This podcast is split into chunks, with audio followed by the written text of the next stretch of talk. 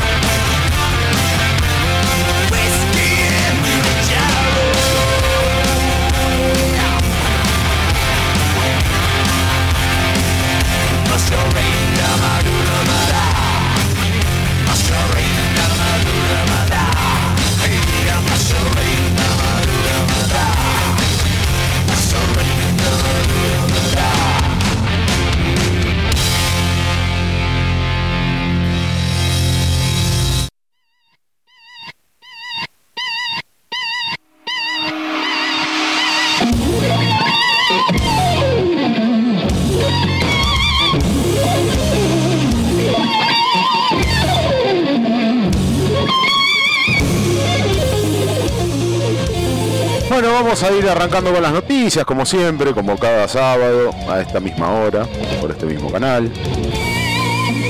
Por un lado lo tenemos al señor Ingui Mastin. Está sacando un nuevo disco. Saca un corte difusión eh, que estamos escuchando de fondo. Se llama Civis Paraseum de Parabellum. Eh, como siempre toda la destreza de Mastin, ¿no?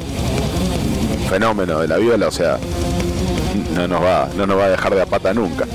Este, dice guitarrista editará el 24 de julio a través de Music Theory Recordings. Este su nuevo disco para Bellum. Este, con fechas y todo, tendrá una nueva gira. Dice el disco el disco en sí es, eh, no, no, deja de ser eso no deja de ser un disco lleno de, la gran destreza de Will Mastin no detalla mucho más. El 24 de julio sabremos este, de, qué, de qué va la cosa, no quiere dar muchos adelantos. Lo que sí da adelanto del disco es este tema que estamos escuchando de fondo. Este, y va a tener alguna nueva gira que próximamente va a anunciar este, después de que anuncie la sacada del disco. Mientras tanto, disfrutemos de este disco, de este corte de difusión.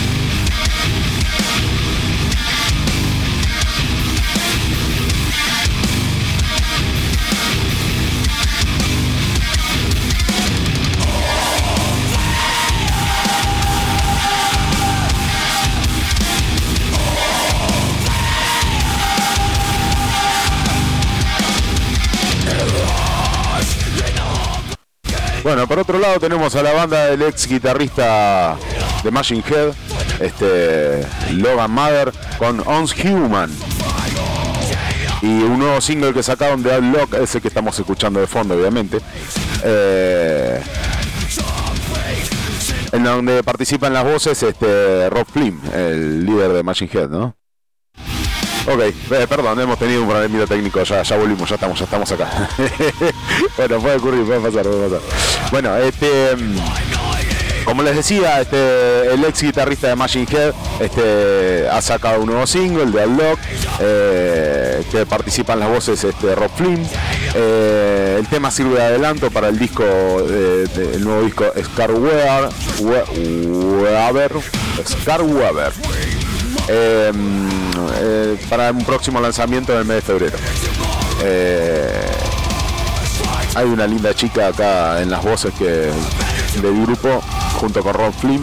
Este, y bueno, por ahora disfrutamos de este, de este, de este corte difusión. El último disco que sacó el grupo fue en el 2017 a través de Art Music. Este, así que bueno, nada, esperando el nuevo lanzamiento y seguramente también con giras. Estamos saliendo de la pandemia y estamos teniendo banda que estrena disco, corte difusión, gira. En ese orden, como a la vieja usanza. Me parece muy bien. Eh, por suerte de todo se sale. Todo pasa, decía un mafioso del, fútbol haciendo honor al partido argentino que se está jugando en este momento. Este mientras le besaban el anillo. bueno, cada uno que lo tome como quiera, ¿no? Si lo quieren tomar a modo sexual,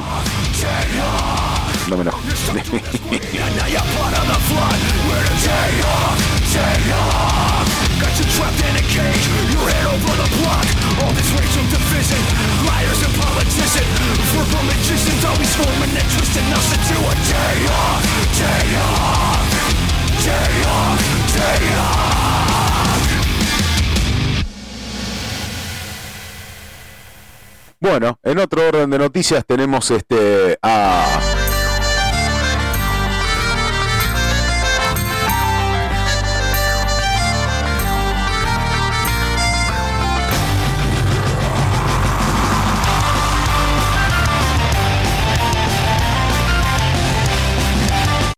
Gamma Ray. Land of the free, you're right, yeah, thank you.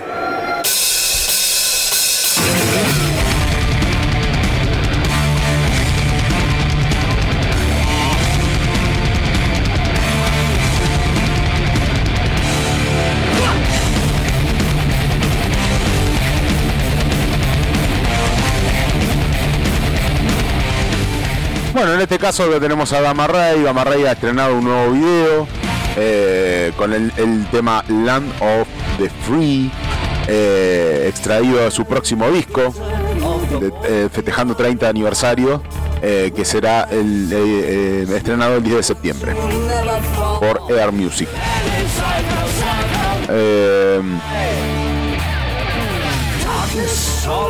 Estoy pensando en componer cinco o seis grandes temas sin rellenos, quiero decir, de todos, de todas que son el mejor tema que he compuesto y sacar cinco grandes temas, grandes canciones y ser feliz. Me gustaría que lo produjera Dave Cobb. Sus discos suenan muy sinceros y auténticos, capturan el alma. Creo que ese es mi sueño y que no estoy haciendo un anuncio, eso es seguro. Probablemente nos llevará hasta mediados de año que viene para tenerlo listo. Así decía este Sammy Agar en una entrevista para Ultimate Classic Rock, un portal de noticias de Estados Unidos. Eh, The Circle eh, sacaron el 8 de enero en formato digital en un lanzamiento titulado Lockdown en el 2020, que incluirá 11 temas grabados en cuarentena.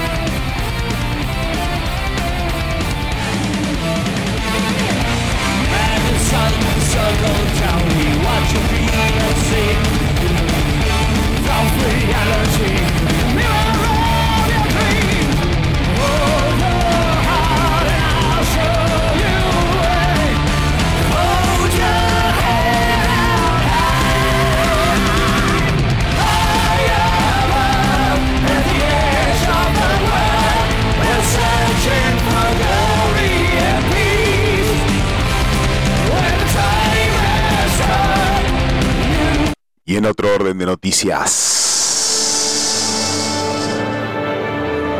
Megadeth.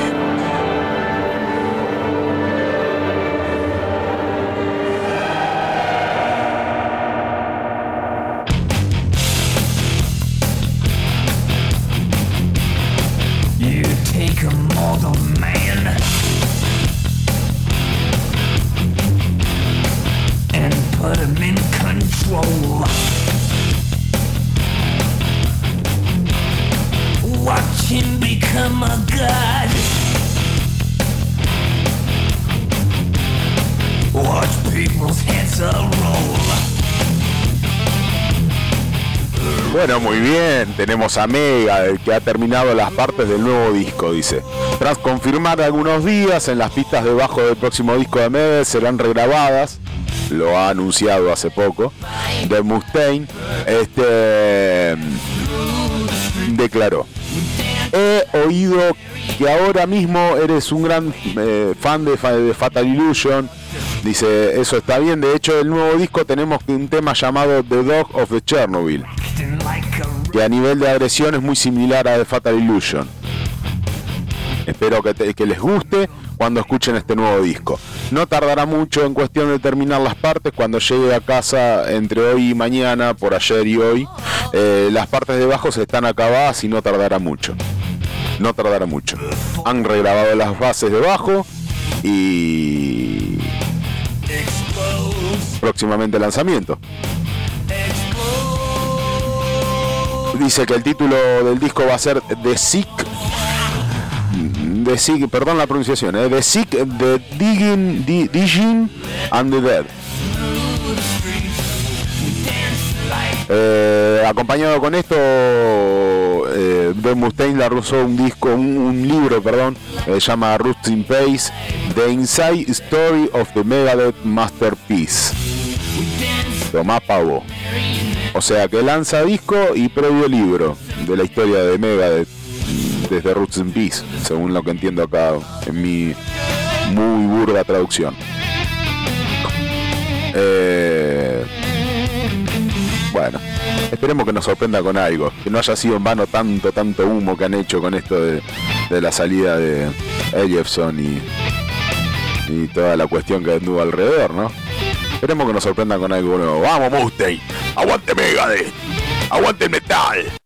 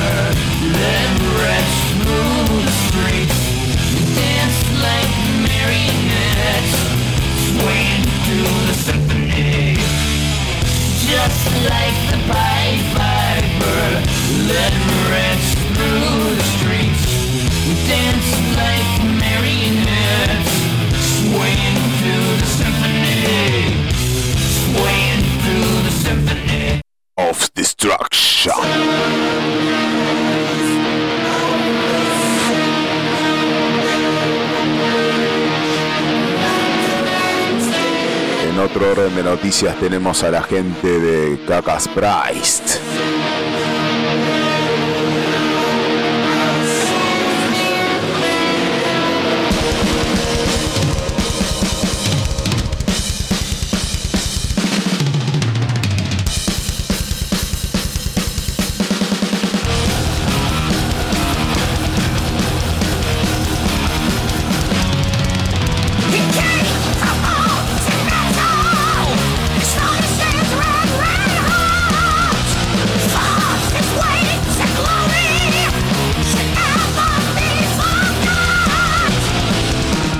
Muy bien. Eh, tenemos a la gente de Gagas Price eh, con Ripper Owen. Qué voz que tiene Ripper Owen, por Dios.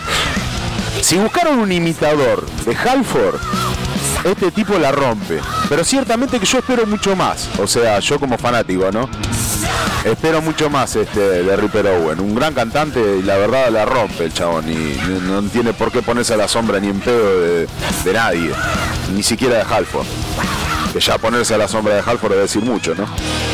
Pero Pero bueno, eh, una opinión muy de fanático. Me, encantaría haber escuchado a Ripper Owen en otras situaciones. En este caso lo vamos a escuchar a Ripper Owen y lo estamos escuchando con eh, Kagas Price. Y Kaka Owen ha hablado con, mm, mm, con Sonic Dormons, este, que va a trabajar en la búsqueda de otro guitarrista para la banda. Van a ser dos violas. Muy al estilo de Joe Priest, pero eh, bueno, Esperemos que sea más, más distinto, ¿no? Eh, Joe Spritz éramos un cuarteto al principio, dice acá eh, Kaka Owen. Rob, eh, Ayn, Rob Ian y John Inch y yo. Rob Ian, John Inch y yo. Y con Al Atkins eh, eh, éramos un cuarteto. Es raro, pero nunca se me pasó por la cabeza ser el único guitarrista de Kaka Price. Dice acá este Bowen. Eh, pero habría sido una opción. Podría haber sido el único guitarrista, sí, podría, pero obviamente sabía que terminaría tocando cosas del pasado, podría haber hecho los solos de las dos guitarras, no habría sido un problema, pero estoy muy muy muy contento porque AJ Mills dice, eh, podemos hacer todas esas cosas de guitarra juntos. Y cuando haces alguna de las cosas que hacemos y que hemos hecho en el disco es notable de abundancia. Es divertido y va a estar muy bien tocar ese material como cuando estábamos en Judas Priest. Grande Dowin.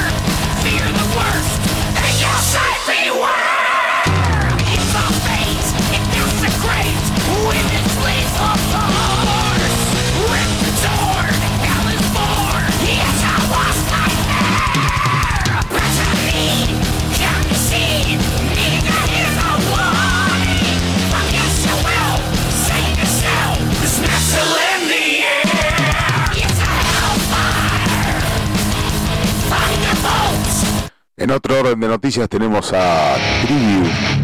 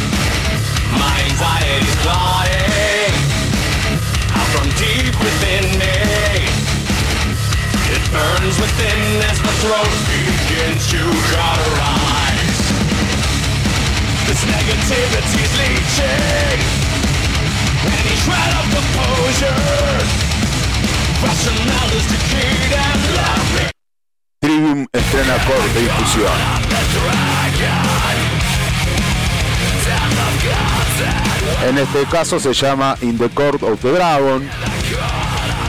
Este se estrenó el 9 de julio, ayer muy reciente.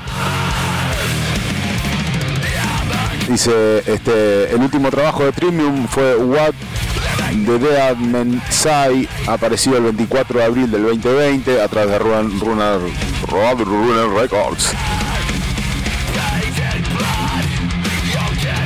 Va a tener gira, va a estar por España con Heaven Sal Boom, eh, Tesseract y Fear for an Autopsy. Por ahora, solo este corte de difusión. Y a esperar el disco. El disco próximamente. eh, para mayo. Mayo del año que viene. Por ahora disfrutemos este corte de difusión. Y aguante Trivium.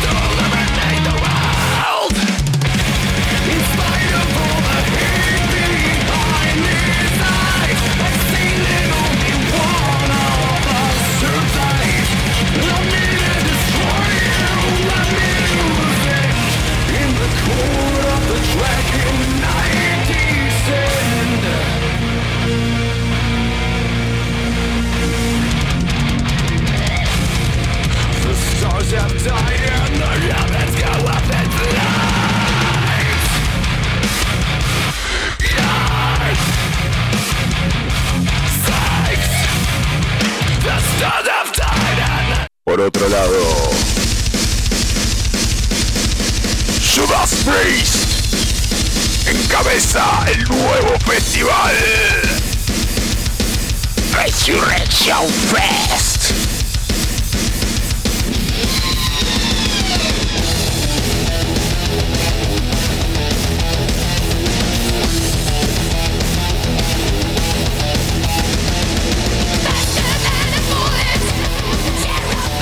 Judas Priest, Resurrection Fest.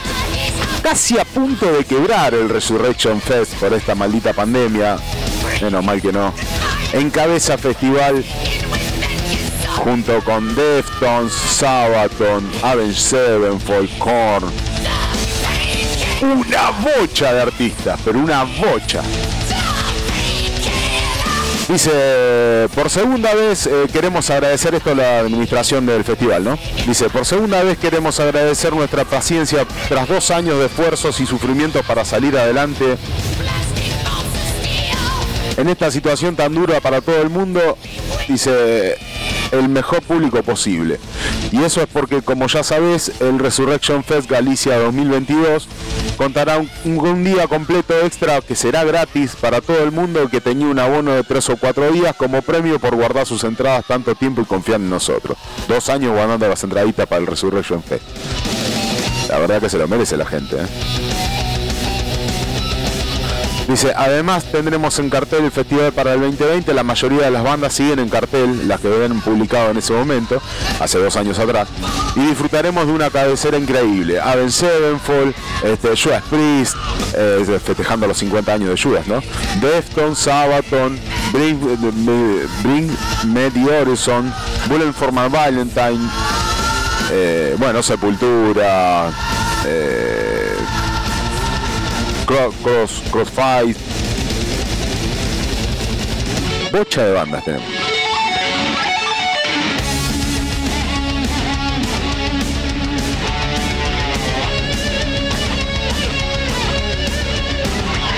Dice. eh,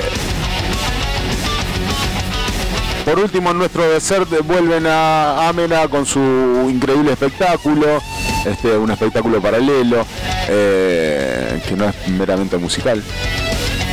Ah, descubriremos qué es. Eh, bueno, nada.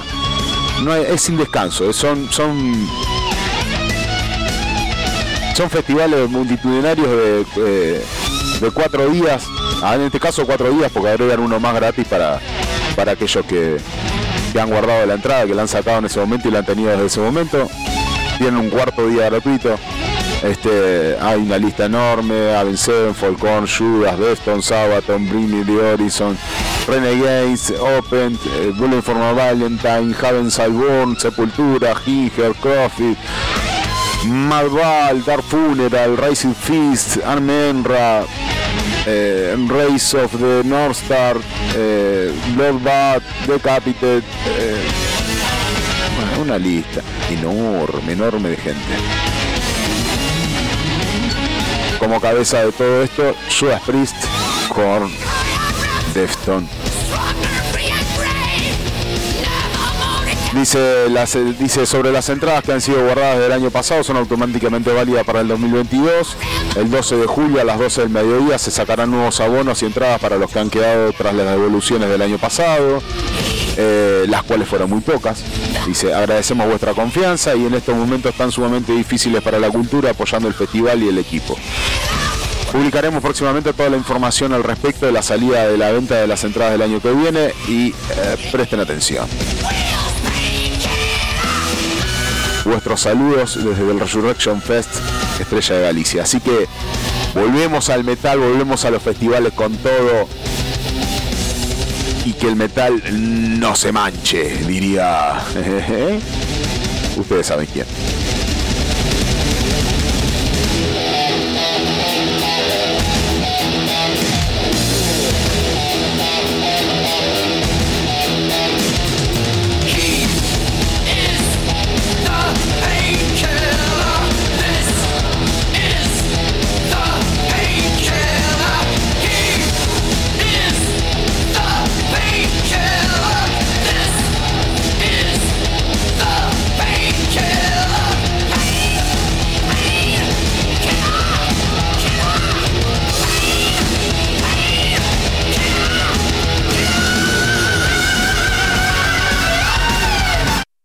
Orden de noticias.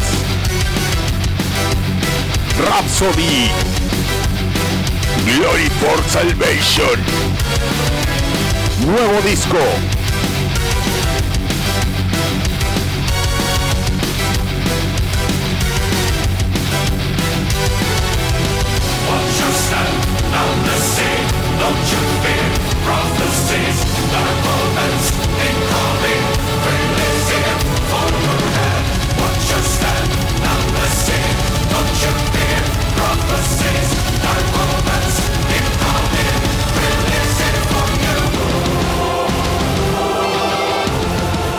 Así, así es, así es. Rhapsody saca nuevo disco. Glory for Salvation. Corte de difusión, el cual estamos escuchando de fondo. 13 temas.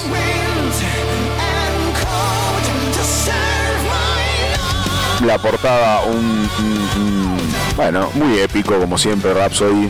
Este, dos guerreros así como dos guerreros del nuevo, del nuevo milenio, este, con un fondo de mucha nieve, montañas. Glory for Salvation. 11, 13 temas, perdón. Dice, la portada ha sido realizada por Alex Charlux este, y ha sido mezclado por Sebastian Leverman el disco. Tendrá fecha de gira. El 4 de junio pasado sacó un EP titulado I Be You Hero por AFM Records. Y en este caso, eh, ra- para Rhapsody, eh, reclutaron, reclutaron en julio al baterista Paolo Merchesic, que sustituye al que se fue, Manu Lotter.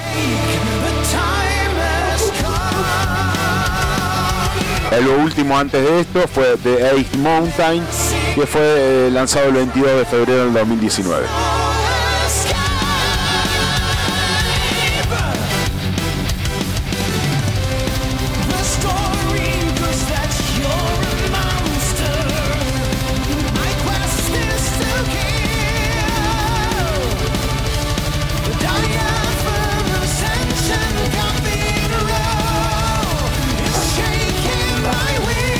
Así que ahí lo tenemos a Rhapsody.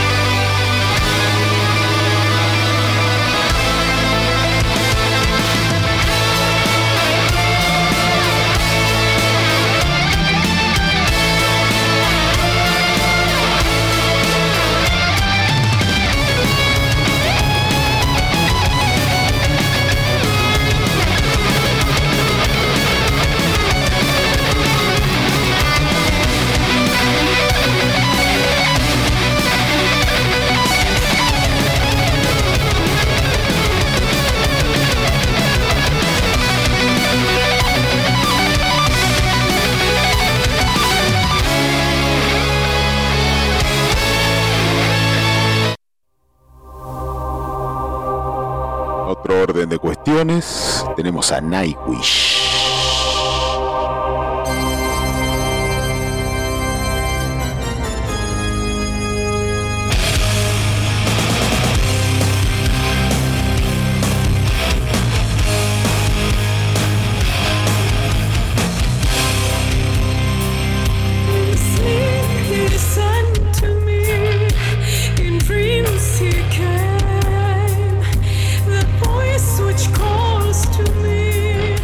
Bueno, Nightwish acá que tiene una gira sudamericana, interesante. Río de Janeiro, Sparco las Américas en Sao Paulo, Luna Park en Buenos Aires. En octubre del 2022, 13 en Río de Janeiro, vamos a hacerlo prolijo. El 14 en Sparco las Américas en Sao Paulo. El 16 de octubre del 2022 en el Luna Park en Buenos Aires, Argentina. Y el 19 de octubre del 2002, del 2022, perdón, Caupolicán, Santiago de Chile. Santiago, Chile.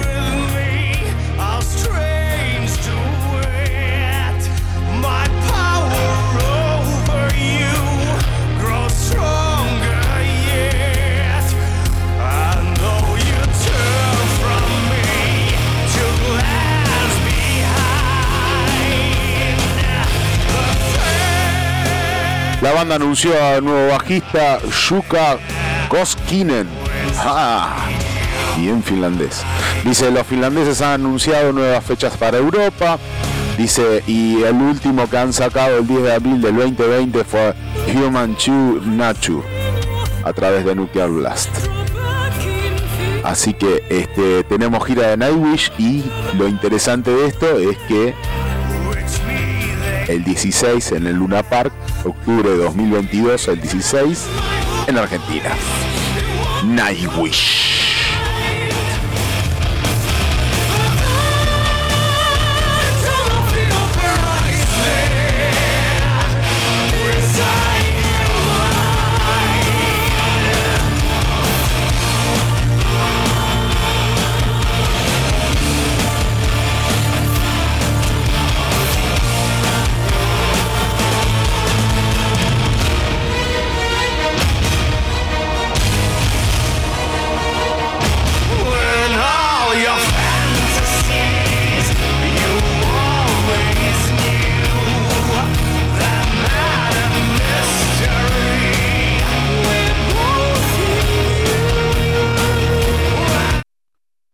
ACDC.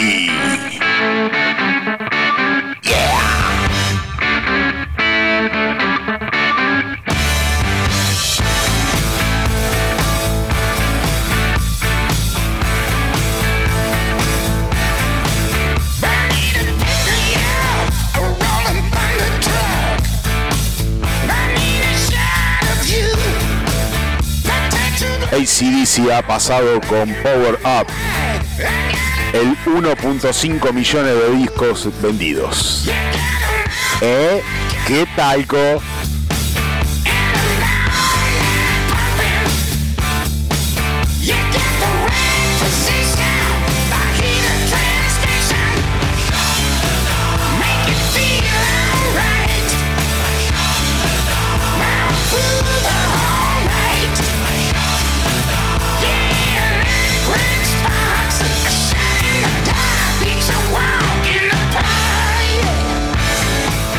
Escuchate esta. Según fuentes de ventas oficiales, nada más que publicarse de Power Up de ACDC, fue un número uno en ventas de España, Austria, Australia, Bélgica, Canadá, Suiza, Alemania, Finlandia, Francia, Grecia, Irlanda, Italia, Noruega, Nueva Zelanda, Portugal, Suecia, Reino Unido. Bueno, 1.5 millones de discos vendidos para ACDC. ¡Bravo, ACDC! ¡Bravo!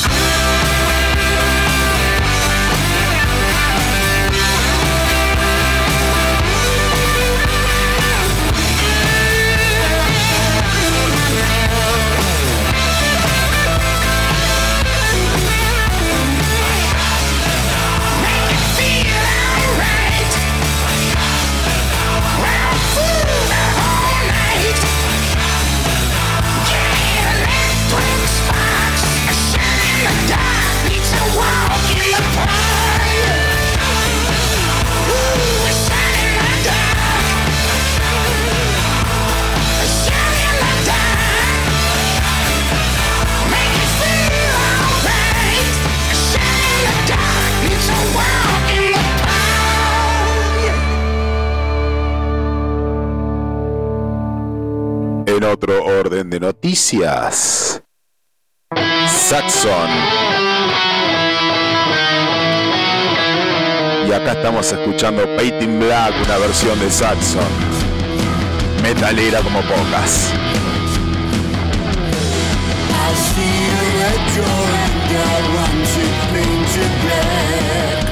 De su último disco Inspiration. Están anunciando tener nuevo disco próximamente.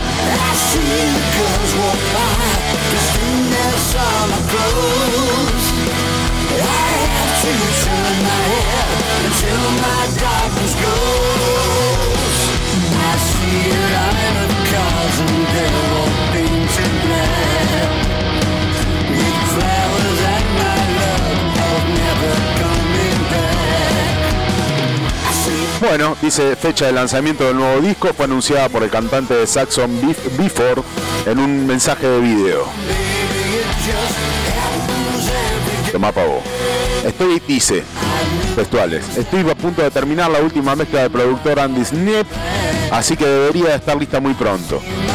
Dice, eh, se podrá reservar el álbum a partir del 29 de octubre y saldrá a la venta el 24, el 4 de febrero, perdón. El cantante de, eh, de Saxon Be- Before dio novedades de acerca del álbum. Dice en una entrevista eh, en una entrevista para Sirius X- XM de Trunk Nationwide Eddie Trunk, un programa bastante conocido en Estados Unidos. Dice textual, he terminado las voces como 20 minutos antes de ponerme el teléfono de esa entrevista ¿no? que estaba dando. Voy a enviárselas a Andy Snip y lo mezclará en algún momento antes de junio. Después estará listo. Tendremos un par de títulos provisionales para el disco, pero se supone que se lo voy a, no se lo voy a decir a nadie, pero viendo cómo es América te lo diré, dice, eh, probablemente se llame Carp Diem que en latín es aprovecha el momento. Bueno, sí, me gusta, suena bien. Dice, también podríamos llamarlo de pil, pilgrimish. Este, bueno, nada, eh, podría llamarse de una manera u otra. No se los voy a decir. Básicamente eso es lo que dijo. Dice, respecto a la fecha de salida, no saldrá antes de febrero del 2022. Vamos a esperar hasta que podamos girar. Después tendremos todo el año para girar con el disco. Aguante Saxon, aguante Saxon. Lo último que hizo Saxon fue eh, parte de este, este tema, es parte de ese disco que se llamó Inspiration. Es un disco recopilatorio de toda eh, una cantidad de temas hechos covers por Saxon. Eh, el 19 de marzo, mm, que fue aparecido el 19 de marzo pasado, este, y eso fue lo último que tenemos de Saxon. Así que a esperar nuevo disco, prometido por ellos, prometido por Before. Aguante Saxon, bandón. Bueno,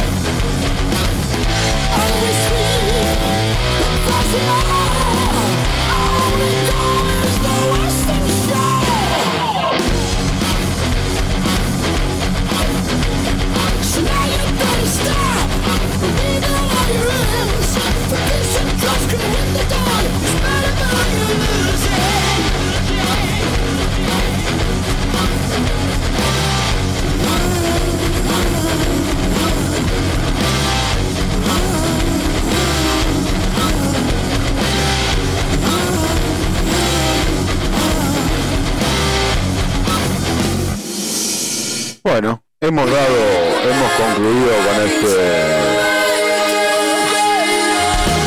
picadito de noticias. Este, ahora a continuación vamos a seguir con una entrevista eh, a Cristian Cabrera que nos ha, nos ha pedido que hagamos difusión de una fechita eh, a beneficio para una gente amiga que, que- que ha sufrido la desgracia de perder la casa en un incendio. Este, así que qué mejor manera que salir de, este letargo pandémico este, que haciéndolo a beneficio de gente que lo necesita, que realmente lo está pasando muy mal. Este, así que bueno, vamos a escuchar esa, pequeña entrevista muy rockera, quizás no tan metalera como nos tiene acostumbrado este programa, pero eh, es por una buena causa. Así que a continuación, este, no se vayan en que se pudra.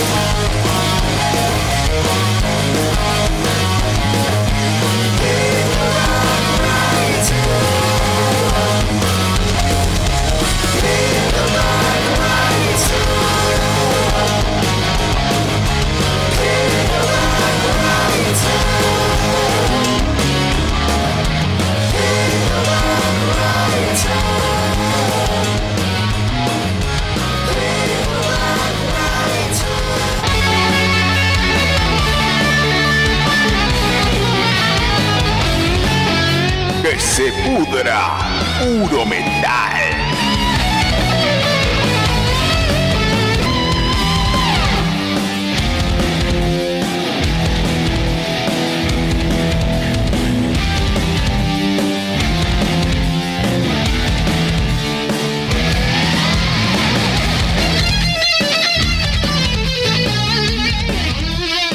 Bueno, acá estamos con Cristian, lobby de Riel. Eh, él no quiere que le digan compositor, él quiere que le digan solamente bajista de Riel, pero yo tengo entendido que él ha, perdón, ha compuesto distintas canciones y distintas pa- para su, su banda, y en esto, el entorno de la pandemia, eh, viendo que gente que sale a, a promover y que sale a tocar y que realmente estamos saliendo de esta situación este, tan jodida que nos ha tenido a todos atados y que nos tiene atados de pies y manos y que eh, tanto en el mundo del metal como en todo el mundo de la música eh, no se puede salir a tocar. Y Cristian Elovi, este, Elovi te dice, no, Cris, ¿cómo andás? Hola, buenas noches, Dami. ¿Cómo te va? ¿Bien? Sí, sí, sí, sí, sí. Elovi, Elovi, ¿por qué Cris Elovi? Eh, eh, fue porque eh, por una letra que yo hice, a la cual mi primo le puso la música y es un tema que se llama Lobizón, que está en uno de los primeros demos de la banda. Y bueno, me quedó de ahí el apodo. Gustó mucho el tema y, y bueno, me quedó el apodo ese. Qué grande el Lobizón. bueno, no queremos salir... no- No, que en realidad era una canción que yo había hecho por una historia que me había contado mi papá. Eh, en realidad la canción yo no la hice, yo hice las letras. Eh, y bueno, yo le puse el lobizón por la historia que me había contado mi papá. Nada más que eso quería aclarar y bueno, me quedó el, me quedó el, el apodo. Bueno, no queremos saber lo que hace el lobby por las noches, el lobizón, no, no queremos saber, pero bueno, no importa. Eso, eso, eso no es lo que nos atañe hoy, en- hoy acá en que se pudra. Eh, lo que no se, particularmente lo que se nos está eh, urgiendo es esta idea de salir a tocar. Esto de salir de la pandemia, de salir a la cruzada con, con el, con el bicho y, saber de que Cristian en este momento está organizando una fecha, una fecha solidaria. ¿Qué mejor idea para salir a tocar, para salir de la, de- del letargo pandémico que eh, una tocada? Una tocada, una tocada a beneficio, ¿es verdad, Cris? Sí, sí, vamos a hacer un. eh, estoy organizando una, una tocada beneficio en el Club Gimnasia de Castillo para, para, una, para una familia amiga que, que lamentablemente se, se le prendió fuego la casa. Y bueno, qué, qué mejor cosa que colaborar armando algo con un bonito contribución nomás en la entrada de 50 pesitos nada más, que es lo que, lo que vamos a poner. Pero la idea mía también es que los mismos músicos que vamos a tocar ese día también pongamos esos 50 pesos. No Sí. que porque vos traes un equipo de bajo o colaborás con tu guitarra no pongas los 50 pesos porque no es nada, 50 pesitos.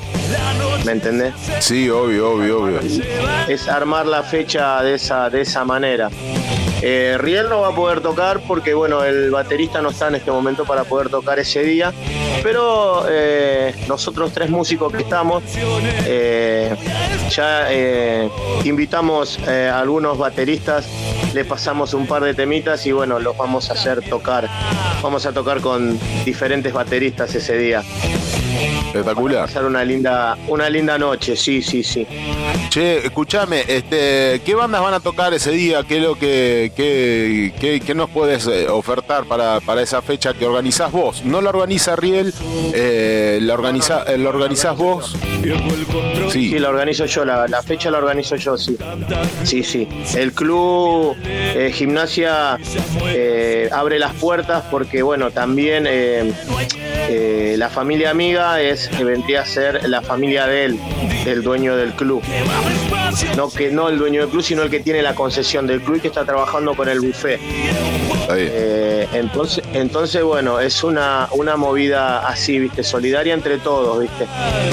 Eh, también va a ir a tocar eh, en mi papá, que hace milongas, como para Mirá. hacer un poco de folclore. O sea que tenemos una cruzada de varios géneros también. ¿Qué, qué géneros, qué género le- te- tenemos para esa fecha, para ese día? Y, y mi papá va, va a tocar unas milongas. Tengo que ver si en el transcurso de la semana encuentro a un muchacho que toca chacareras en el colectivo que me dijo que cualquier fecha que tenga Riel yo le ofrecí si quería tocar unos temas, en el medio o antes. Me dijo que sí, así que bueno, tendría que encontrarlo esta semana ese muchacho y, y ver si quiere tocar el, el sábado también. Después tenemos una banda que se llama Señor Bedoya, de ahí de Castillo. Eh, que Sí. bueno, eh, van a hacer todo lo posible por estar, pero ya el cantante y guitarrista me dio el ok él con el baterista, eh, con el bajista, perdón, eh, de que por lo menos van a hacer una acústica. Y después otra banda que es de San Justo, se llama La Tripartida y los Adictos a la Noche, que también me dijeron que lo mismo que, que este muchacho, que este amigo mío de Bedoya, que si los chicos no pueden ir a tocar, también va a venir el guitarrista a hacer un acústico, así que bueno. Y capaz que después hacemos una fusión de todo porque los equipos van a estar todos ahí y vamos a, a hacer una zapada, una zapada entre las tres bandas. Seguramente que, que va a hacer eso. Ok, ok. Che, Cristian, este, ¿qué, ¿qué estás haciendo ahora como proyecto? ¿Con Riel están haciendo algo? ¿Están haciendo algún otro proyecto con alguna otra banda? ¿Qué, qué, qué, qué tenés entre manos? Riel estamos- con Riel, eh, bueno, habíamos empezado a ensayar la semana pasada y bueno, teníamos el proyecto de, de- de ir a grabar eh, una maqueta acá en lo del ruso, acá en oeste, Sí, de, de un par de canciones nuevas eh, y a ver cómo es la movida para armar eh, alguna fechita. ¿Qué nos ofrecen por el tema de la pandemia? Eh, ¿Qué nos ofrecen también por el tema de, de la, de la entrada? Nosotros, la mayoría de las veces que tocamos en el ambiente del rock, siempre fuimos a contramano de, de los que son los lugares. Tratábamos de tocar en pizzerías, en pools, en bares y bueno, eh, hoy, hoy en día estamos tratando de que a ver si se puede, se pueden hacer movidas así, porque eh, te piden mucha plata para, para, para rendir las entradas y esta pandemia está media, media complicada con eso. sí, sí, vos sabés que... no hay lugares donde te, ofrezcan eh, para tocar, ¿viste? Y nosotros tenemos un sonido como para tocar en algunos lugares. Estábamos tocando en un lugar que se llamaba Rústico ahí en, en Castillo, que es al aire libre, y bueno, con el frío, bueno, y se cerró todo porque se fue la fase 1 pero bueno, se ponían lindas las fechitas ahí, en, rústico ahí sobre, sobre Polledo antes de Carlos Casares. Así que bueno, estamos con eso. Y proyectos, eh, en lo personal, no, no, todavía no. Te tuve una banda un tiempo llamada Condena Eterna, bueno, que llegamos a grabar un demo y, y bueno, quedó ahí. Quedó ahí, bueno, yo sigo en contacto con, con el bajista, con el baterista de, lo que fue esa banda. Y bueno, bueno, el baterista va a venir a tocar, ya lo, me comuniqué con él y me dio el ok que va a venir a tocar unos temas el sábado. Que Sí. hijo de un compañero de trabajo también. Sí, vos sabés que con respecto a esto de la au- autogestión, este, este, tuvimos una entrevista con Malicio Culebra, no sé si ubicás a la banda de metal que fue el Wacken, ¿viste? Y, y Víctor Petix, el bajista, nos hablaba mucho de la autogestión y de cómo, de cómo se- y en esto de la pandemia, como vos lo planteás de esta manera, eh, la autogestión es muy importante, ¿viste? Y lo que estás hablando justamente de esto de no pagar para tocar, eh, eh, Víctor lo hacía muy, muy enfático en eso. Eh, bueno, entonces este, con, con, con Riel me decís que están ahí, están, están en un stand-by ahora, por ahora. Pero van, de a poco van, van, van pudiendo salir de, de salir de eso para, para grabar algo más, para tener algo. Igualmente eh, me vas a pasar algo, algún audio, este, me vas a pasar este algo para que podamos pasar acá en la radio. Ahora apenas termine la entrevista. Con, con Sí. mucho gusto, sí, sí, sí. Sí, este, che, eh, me estabas hablando de los géneros que van a tocar ese día en esta, en esta, mm, en esta tocada beneficio para, para esta gente amiga, che. Y, y me decías que va a haber folclore, va a haber rock and roll, va a haber, va a haber algo de hard rock también. Y hay un muchacho que hace hip hop. Vamos a ver si, si puede zafar y puede venir. Qué bien, qué grande. Hip hop, la verdad que, la verdad que no, no me lo iba a imaginar, pero está bien, está muy bien, está Eh, pero perfecto. bueno, viste, o sea, eh, yo soy eh, muy amante de lo que es eh, la música y, y yo, yo respeto eh, todos los géneros, viste. No, obvio, obvio, sí, seguro. Y, y bueno, eh, en esta movida que se hizo, eh, me preguntó el pibe si podía venir con los pibes y de que toca él, me dicen, nosotros hacemos hip hop. Eh, no, me dijo que no era trap, que era hip hop. Sí. Ni un problema. Me dice, yo traigo mi consola, mirá, le digo, nosotros vamos a tratar, el, de- vamos a poner el sonido que tenemos y, y con lo que tenemos lo vamos a hacer.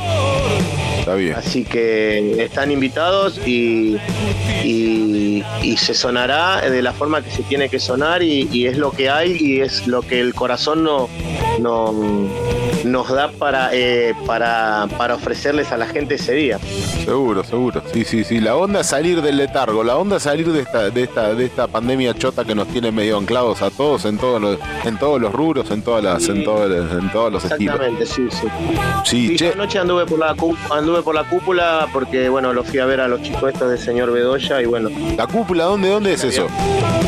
La cúpula es en San Justo, Ah. am, sobre Presidente Perón. Ah, ok, ok, ok. ¿Y qué, qué, qué hay por ahí? ¿Qué estuviste viendo ahí? No, fui a ver a señor Bedoya. Ya Ah. había hablado con, con el cantante, bueno, él ya me había dado el ok. Y justo ayer y tocaron ahí en la cúpula y bueno, me fui para allá. Ok. Fue mucho tiempo de no, de no, de todo esto y nada, la De no- noche. De no salir. Con protocolo, con protocolo, como corresponde, ¿no? El lugar re bien, se portó re bien. Che, este, y bueno, entonces, eh, más allá de Riel, más allá de Riel, ¿vas a hacer algo más que nos puedas este, compartir de que vayas a, a- a tener como proyecto después de esto? Y sí, me gustaría, me gustaría eh, todo lo que yo tengo, tengo armado con mi guitarra y todo eso, me gustaría en algún momento poder eh, llevarlo a un estudio. ¿Te dedicas a producir fechas? No, no, no, no, no. No, Eh, yo a mí cuando me necesita algún amigo así, eh, armo, Claro. armo fechas así. He armado con Condena Eterna algunas fechas solidarias para unos comedores en el año y medio que, que estuvo la banda. Tocamos dos veces acá en la puerta de mi casa y después habíamos tocado por el- barrio de- del guitarrista también. Estábamos ayudando a un comedor allá de, bueno, de, de González Catán creo que era, y Sí, de González Catán. Y bueno, y bueno, eh, esos proyectos a mí me gustan, ¿viste? Pero bueno, tengo que tener también el apoyo de, de- de los demás. seguro, seguro. También eh, eh, la idea, ¿no? ¿Tenés alguna, tenés alguna, alguna página de Facebook con respecto a esta fecha como para que la gente se sume o que algún músico te contacte como para decir, este, yo también quiero participar? No, yo la, la fecha le dije a mi primo que, que la publique en el Facebook de Riel, porque yo no, no tengo Face. Y sí. Seguramente el flyer lo va a poner, pero no como que la hace Riel, sino como la, capaz que la sube desde el Facebook de él. Bien. Después yo te voy a pasar por privado el, el flyer. Ok, ok, ok. Pasalo, pasalo acá, pasalo acá y después lo pasamos en la, en la página de Estudio en una, la pasamos, pasamos el flyer y pasamos los datos de, de esta fecha a beneficio. Eh, pasanos ahora los datos acá, por acá, para quien nos escucha. Sí, sí. Eh, bueno, la fechita es el sábado 17 de, de julio a las 22 horas eh, en el Club Gimnasia de Castillo, Marconi al 769, entre Drago y Gran Ville. Ok, Hay buffet, hay buffet, eh, y bueno, lo hacemos entre las 10 y las 1, más de eso no. También está la pelea de Brian Castaño, y bueno, hay muchos que se van a ver- ir a ver la pelea, entonces lo tratamos de hacer como para que se termine temprano. Yo creo que el del club me dijo que hasta las doce y media lo podía estirar sí. al club. Así que bueno, vamos a estar haciendo, vamos a estar tra- trabajando a la tarde, armando todo para que arranque todo lo posible en horario. Ok, está bien, listo, Cristian. Para Eh, que todos los músicos todos los músicos puedan tener su, su, su momento de tocar sus dos o tres temas eh, y bueno, y pasar una linda noche, ¿no?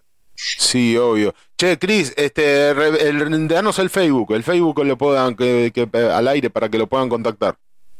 Ah, Riel y los últimos del furgón. Así lo buscan en Facebook. Eh, sí, lo- así va a aparecer en el Facebook, sí, cuando mi primo lo comparta desde el Facebook de él. Ok. Va a aparecer en el Facebook de Riel.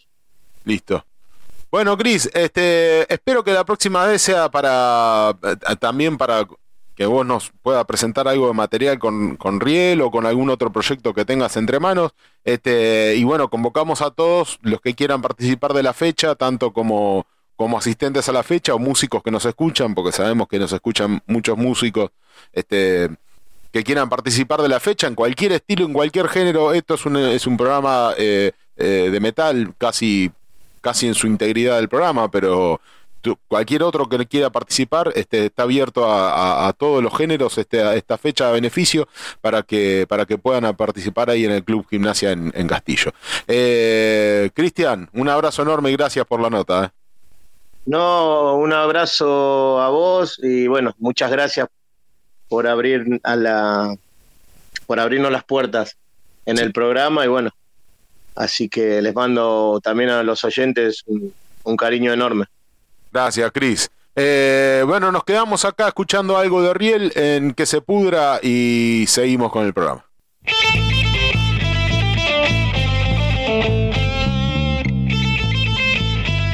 Bueno, acá escuchamos algo de Riel como para darle final a la nota y, y bueno, espero que participen de esta fecha eh, a beneficio eh, desde, la mejor onda y saliendo de la pandemia para, para esta gente que ha tenido la desgracia de quedarse sin hogar.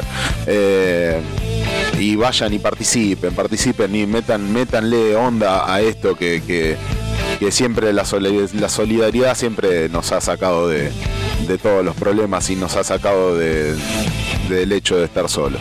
Este, de estar realmente acompañados por alguien, alguien de manera efectiva. Eh, ténganlo en cuenta, participen de la fecha y bueno, acá pasamos un temita de Riel para, para todos los que les guste el rock and roll. Y gracias por la escucha. Riel, en que se pudra. la libertad. Mil heridas hay en mí, sé que ya van a sanar. O te quieren ver caer, pero no lo lograrán.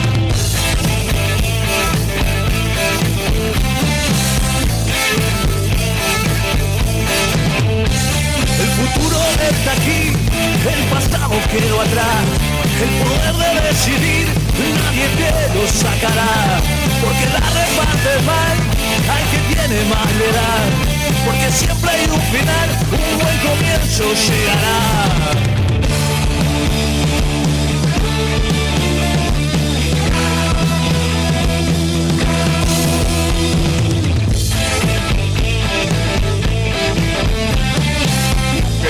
Pudra, puro metal.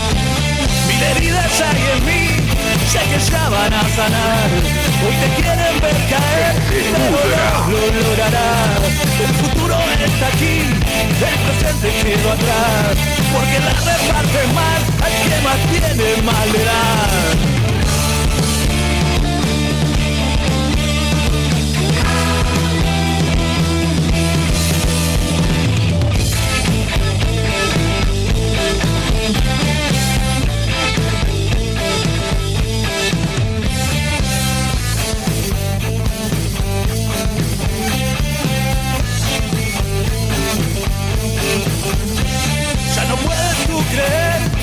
los cuentos que te dan Porque todo va muy mal, vamos en la libertad. Mil heridas hay en mí, sé que ya van a sanar. Hoy te quieren ver caer, pero no lo lograrán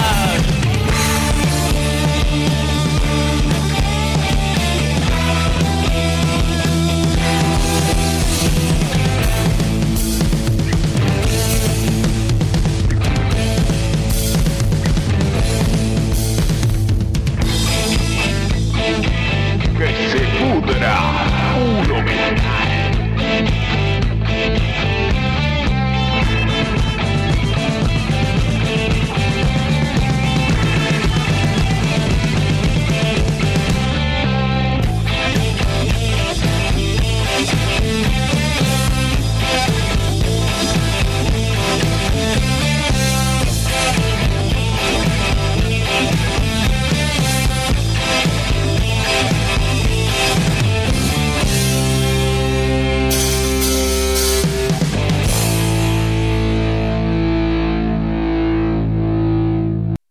Bueno, seguimos acá en que se pudra.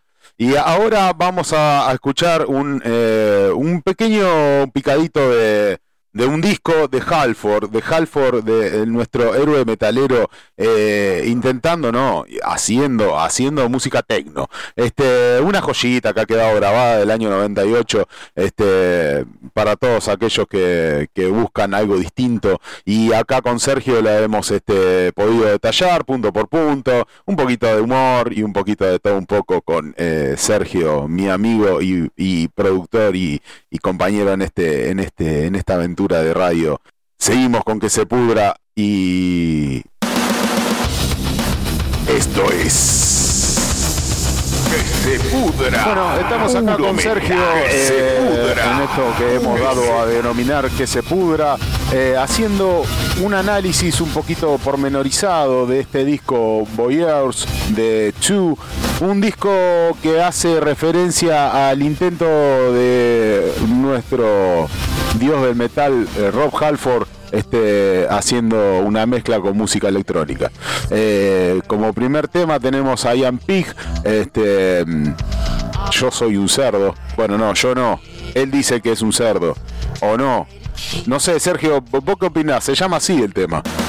Creo que fue uno de los temas de difusión, ¿no? Ese fue uno de los cortes de difusión, Ian Peak, ¿no? Claro, sí, fue el corte de difusión de este disco. Eh, sí, sí, sí, sí, sí, sí, fue el corte de difusión de este disco en ese momento, ¿no? En el año 1998, según salió el disco acá. Eh, mm, bueno, la tapa, la tapa de Boyers es, eh, acá lo tenemos al pelado Halford, nuestro ídolo metalero, este con muchas plumas y un tren que lo está por llevar puesto. Este calculo que el disco se debe llamar este la banda, mejor dicho, se debe llamar Chu por este no sé, por dos, dos en uno, o sea, su su ¿Cómo explicarlo? Su, su dos personalidades en una. Por un lado el metalero y por el otro lado el homosexual. Calculo que debe venir por ahí la mano. La verdad que no- de eso no tengo ni idea porque es un disco que, la verdad que lo pasé bastante por alto porque no en su momento porque me resultó fallido, es un disco que a mí me resulta fallido, o sea, me pareció, me parece loable lo de Halford, lo de eh, experimentar, ¿no? Porque cualquiera se puede quedar en el lugar cómodo de decir, loco, yo soy el cantante de Judas Priest, ¿viste? toco onda Judas Priest con quien toque. Y sin embargo, se largó solista con Fight, eh, eh, digamos solista porque él era el peso pesado de la banda y Sí. incorporó en ese momento elementos musicales que no, no- eran más modernos de, de- su época, ¿no es cierto? Porque incorporó mucho groove y la verdad es una banda que sacó dos buenos discos y no me parece así con este experimento. Pero bueno, ya lo vamos a ir analizando y ojalá que igualmente está bueno difundirlo y que la gente eh, forje su opinión. Hay mucha gente que no lo debe conocer porque es un disco como es el disco tan ninguneado en la, en la historia de Halford. Vos decís, Halford es Judas Priest, se fue, formó Fight y volvió. Claro, sí. Sí, sí, sí, tal cual. Este, este vos, como muchos otros, lo pasaron por alto. Pero es una joyita, porque ha quedado. Es un- ha- han sacado un solo disco. A la banda la han denominado Two y el único disco que han sacado es Voyeurs. Eh, es el único. Es el único disco que salió eh, y sí, es una, una cuestión muy experimental de Halford este, queriendo meter música electrónica. Eh, Sí, pero como te decía recién, el, lo- la- el chabón de, de no quedarse en lo cómodo, sino buscar las experimentaciones, buscar lo que se le cante. Así que loable, a veces salen cosas geniales de estas, de estas cruces y a veces sale esto. Pero, pero bueno, está bueno que pueda haber gente que, a pesar de que la crítica nuestra por ahí es, es medio de- como que no está bueno, se interese por escucharlo y le guste. Es algo que puede suceder. Bueno, ese I Am Pig es el primer eh, tema. Ahora vamos a escuchar Shooter Kiss como segundo tema. Escuchamos un poquito a ver. ¿Cómo lo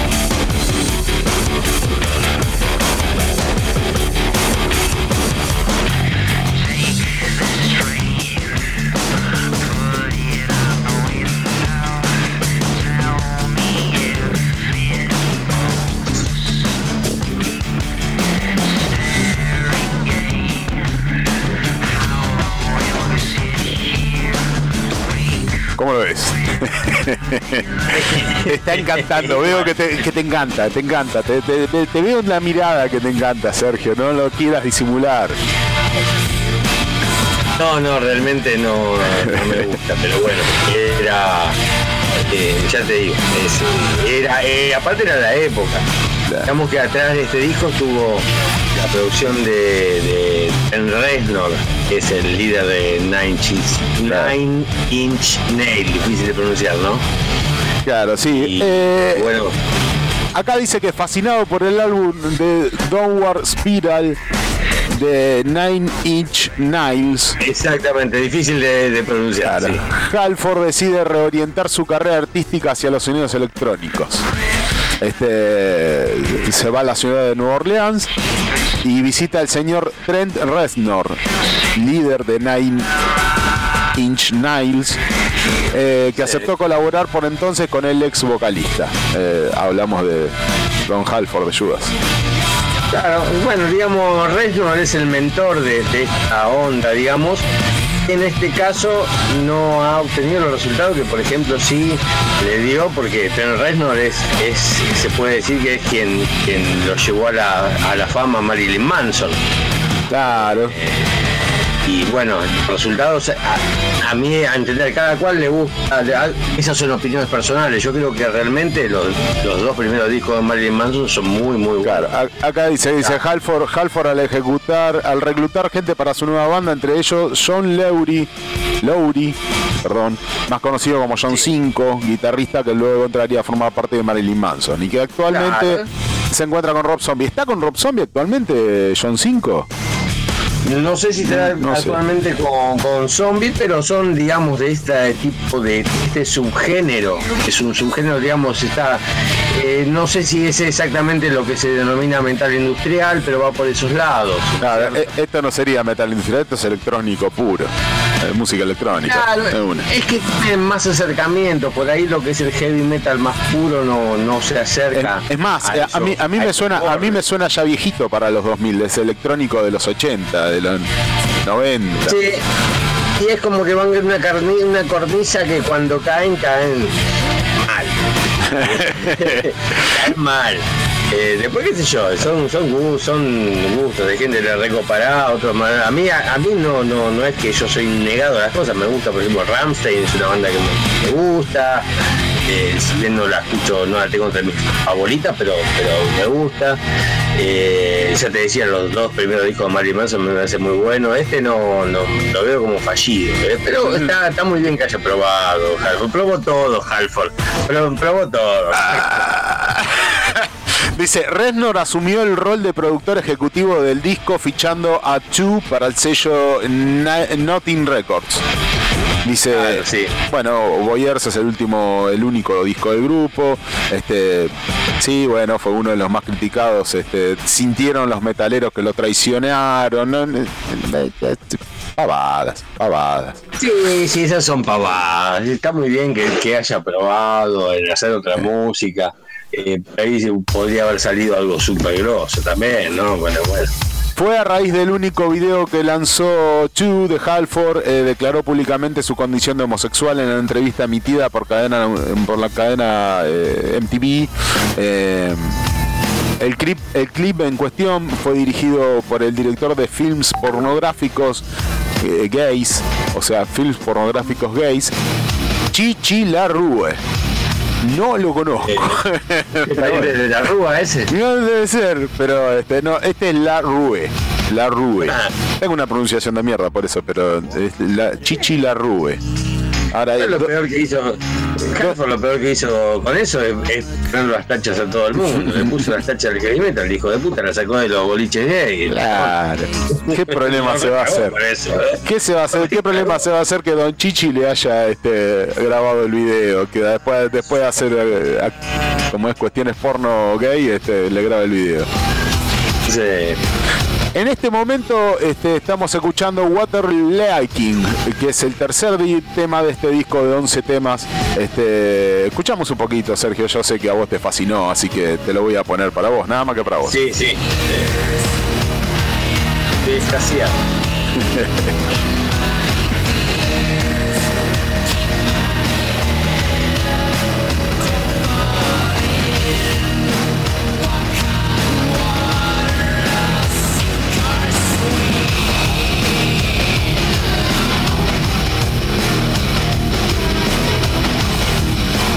Una hermosura, una hermosura. La verdad, impresionante. Impresionante Halford, impresionante lo que le chupa un huevo todo, es un capo. Lo admiro cada vez más. Dice, sí, este, ¿eh? ¿eh? ¿viste? No, es es lo que te decía yo al principio. A mí, a mí me parece destacable lo que no se queda en lo cómodo, buscó hacer cosas y bueno, está bien. La canción, la canción elegida para el clip, el corte que estábamos hablando recién, el corte de difusión fue eh, I Am Pig. Este, de ahí en más hicieron el clip y el primer corte de Boyers, de este, de este corte, una, un, un tema, acá según la opinión de, de este eh, avesado periodista, dice que lo ve muy James Addiction. Eh, Está bien, bueno. Otro corte destacable es eh, Love, Love My Alone, eh, que vendría a ser el tema número quinto, el quinto tema, el número 5. ya lo vamos a escuchar. Y dice, mm, acostumbrado a cerrar los shows con este tema. Eh, es uno de los más heavies del disco. Sí, opino lo mismo. Yo ya lo escuché, opino lo mismo, que es uno de los más heavies del disco. Eh, Max accesibles con Shooter Keys o Water Leaking, un poquito más escuchable para la gente del público metalero. Eh, por otro lado, John 5 hizo un muy, muy, muy buen trabajo de guitarras en My Selling Love, también opina acá el periodista. Eh, mientras que Bob Marlett lleva las eh, programaciones al extremo con cortes como If. Esta, esta banda tuvo. hizo gira de presentación de este disco, ¿tenés idea, Damián? No, no hizo ninguna gira de presentación. Presentaron el disco, presentaron el corte de difusión, hicieron el videoclip y hicieron, sí hicieron un par de, pero no giras, no giras de presentación, sino un par de, de actuaciones. No, no mucho más que eso. compromiso que estaba en ese momento debía estar con Zombie seguramente, ¿no? Claro, con Zombie y con Marilyn Manson. Claro, claro. O sea, primero con Marilyn Manson, después con Zombie. No, no, sí, por no, no. capaz no. grabar, no, no, no- salieron a, a presentarle, y bueno. Eh, no tiene, no, no estoy, mirando a ver si encuentro alguna de las presentaciones que han hecho, pero no, no detalla. No detalla. No, entrevistas y no detalla qué presentaciones han tenido, pero no giras. No giras. Claro. Eh, dice Ya se deba, te interrumpo, que ya Sí. se deba que, que eh, no ha tenido gran éxito de ventas el disco, entonces porque ellos era como que era un proyecto entre este, este muchacho guitarrista y Halford, entonces quizás hayan tenido sesionistas para grabarlo y no tenían una banda conformada. Acá encontré algo. Mira, dice, a pesar de estar muy bien producido y de tener temas que valen la pena, parece ser que el redondo no alcanzó y la repercusión esperada. Así que Halford desistió, disolviendo la banda y cancelando el, show- el tour en 1998. Ah, mira, Tenían un tour y lo cancelaron por falta de difusión del disco. Sí, que si tenían ya un tour armadito, todo. Sí, Chu llegó a estar anunciado para el festival español Doctor Music, este, así como la presentación de la banda en el Ozfest el mismo año. Le bajaron el pulgar. Calculo que por, por, por ser muy tecno. Eh, Según afirmaba el mismo Rob en una entrevista para TheMetalCircus.com en 2018, después de alejarse de- de- del Metal God, eh, que más amaba con el proyecto Chu, comenzó el viaje y es por eso que luego volvió por los derroteros con impresionantes trabajos en solitarios como Resurrection y Crucible. Dos discazos, dos discazos, pero discazos eh, de Halford sí. solista. Sí, sí, sí, me Recomendables mal. El, eh, Halford es el primero, ¿no? El prim- Sí, sí, pero eh, eh, puntualmente estos que habla Resurrection y, y Crucible son. El, el tema corta difusión Resurrection es buenísimo, es buenísimo, Sí. buenísimo por todos lados. Se me pone la piel de gallina cada vez que lo escucho. Aparte, eh, bueno, Halford igual siempre sigue siendo un grosso, pero lo que los agudos que tiran es, en, ese, en esa Uf, canción, ¿eh? Sí, Solo, ¿eh? sí, sí, El totalmente. Sí, él solo. Bueno, My Ceiling Love, este era el tema del cual estábamos hablando, de, con el que ab- abrieron los, los pocos shows que hicieron sin alcanzar a hacer una gira. Este, este, este tema que estamos escuchando en cuestión eh, es. eh, vamos a darle un poquito ahí.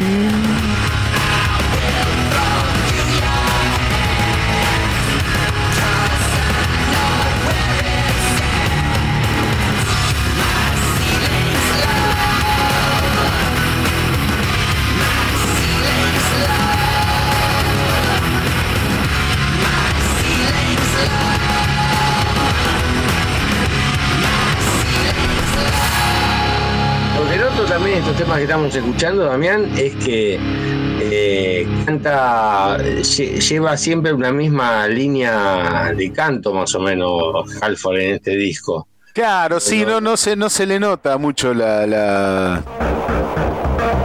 No se le nota, sí, no mucho la, la- la diferencia. No, no hace un juego de grandes voces como por ahí hace No, eh, el solista para el metal. No. nos tiene acostumbrados siempre, en Judas, porque siempre nos tienen acostumbrados a, a esa a esa diferencia de, de cómo aborda cada canción, cada parte de una canción, ¿no? Porque la va entremezclando y Ahora acá es como que está en una línea más tranca.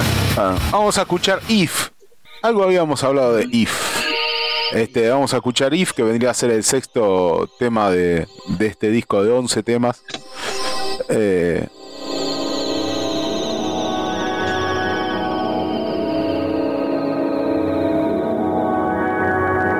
tiene algunos cortes, alguna cuestión. A ver, a ver si encontramos algo distinto en If. Eh, justo de lo que estábamos hablando. A ver si encontramos algo distinto acá. Dice que se la juega un poco más. A ver, Ah, bueno. a ver, a ver, a ver. Vamos a ver qué onda.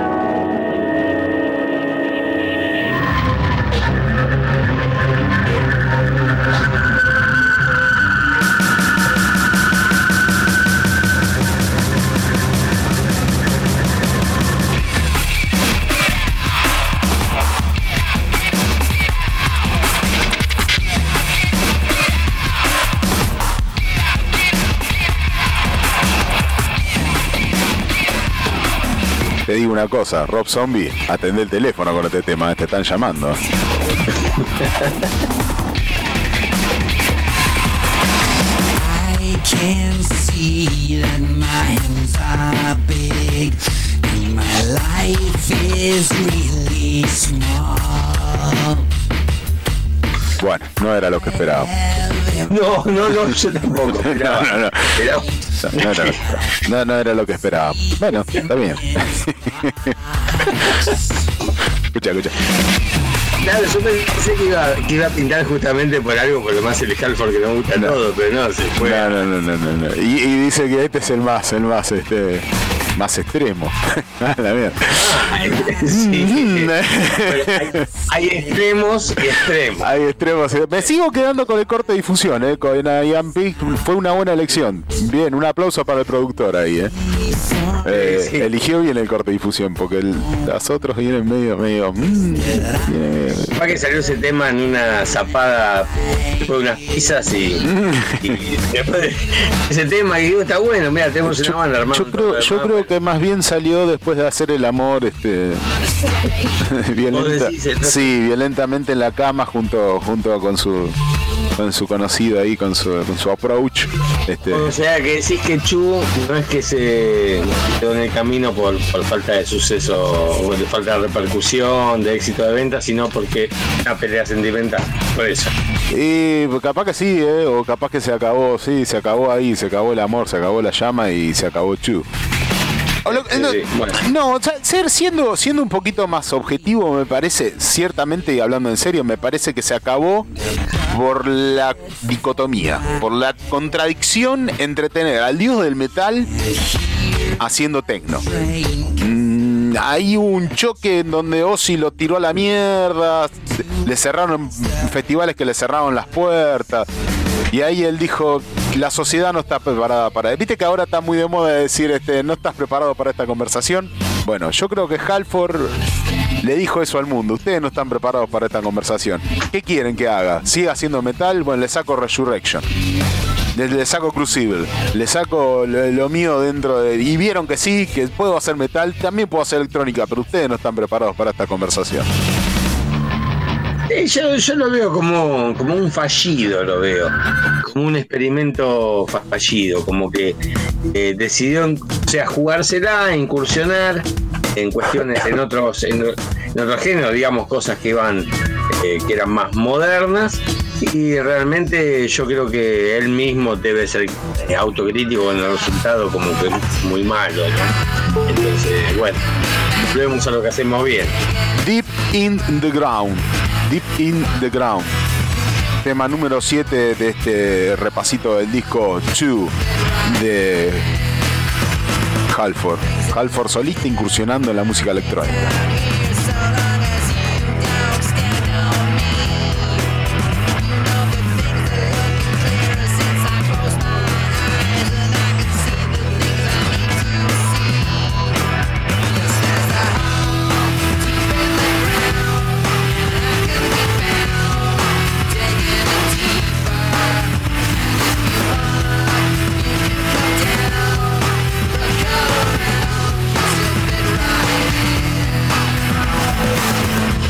Bueno, recordemos que la banda estaba conformada en su momento por obviamente Halford en la voz, Bob Marlett en la programación, bajo y guitarra, eh, John Lowry, John 5 en guitarra bajo, Ray Rondeau en bajo, James Woolley en teclado y Sid Riggs en batería.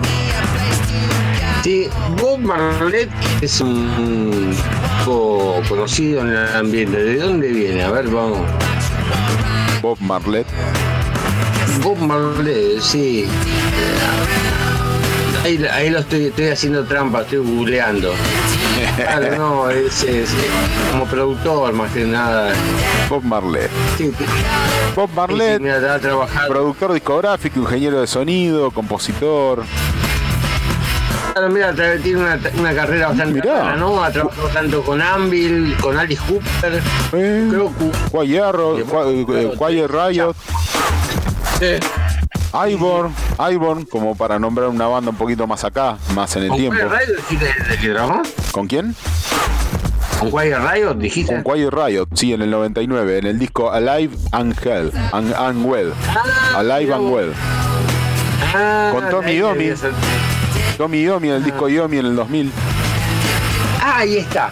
Ahí está. De ahí, De ahí lo sacabas. Ah, ahí está la madre del borrego. Eh, del disco que trabajó eh, Bob Marlette, si no me equivoco, con el bajo en Fused, el disco de Tony Iommi y Glenn Hughes. Mm. Glenn Hughes- Glenn Hughes es bajista. Acá dice en el disco Yomi, en el disco Yomi. En el Es 2000 en el disco Yomi. El primero solista que tocaron con todos los invitados, tuvo a Anselmo, tuvo a... eh, tuvo, bueno, unos cuantos invitados en las voces, en las diferentes Eh, No canciones. es ningún pavote, eh, tocó con Sebastian Bach, Ah, sí, sí, sí. con por Black eso, Sabbath, yo en, en el disco Reunión en el 98 con Black Sabbath, ahí tuvo una participación. Lo tenía, lo tenía Bob Marley. Digo, ¿quién es este? Es conocidísimo el chabón y no sacaba dónde. Sí, el sí, chabón se manejó siempre tranqui con perfil bajo, seguramente. ¿no? Pero siempre Robert- en, en dónde, Robert Roy, ¿no? Robert Roy Bob Marlette, nacido en Lincoln el 7 de septiembre del 95, productor discográfico, ingeniero de sonido, tecladista, compositor estadounidense. Eh, inició su carrera como músico en la grabación del álbum 24 Carrots de Al Stewart. Carrera como músico de sesión en la grabación de este álbum. Desde entonces se ha desempeñado de como sesión. Claro. Desde entonces se ha desempeñado como tecladista, compositor, trabajando con artistas como eh, Tracy Chapman, eh, John Wenton, Laura Branigan, no lo conozco. Anvil. Laura Branigan es una cantante, creo que tenía unos, unos temas pop que han pegado, ¿viste? Cuando pegan una un mega hit. Sí, sí, sí. sí. Sí, sí, tuvo un pico de popularidad en los 80, según veo acá. Eh, sí, sí, sí. con Anvil, con Alice Cooper, o sea, pavote no es. Sabe de lo que está haciendo. Sabe, sabe realmente lo que está haciendo. O, o sea, Halford tampoco es un pavo. Halford sabe con quién está y con quién no está y con quién se mete y hacer qué cosa. Eh, no estamos hablando de un caído del catre. No, seguro no. Estoy buscando a ver si tocó, eh, mientras que seguimos escuchando todo, me quedé con la con la esquina de eso, si no tocó en el segundo disco de Tony Yomi. Bueno, mientras tanto vamos escuchando Hey Shalala. eh, de este disco, el tema número 8 de estos 11 de este disco de Voyeurs de Two.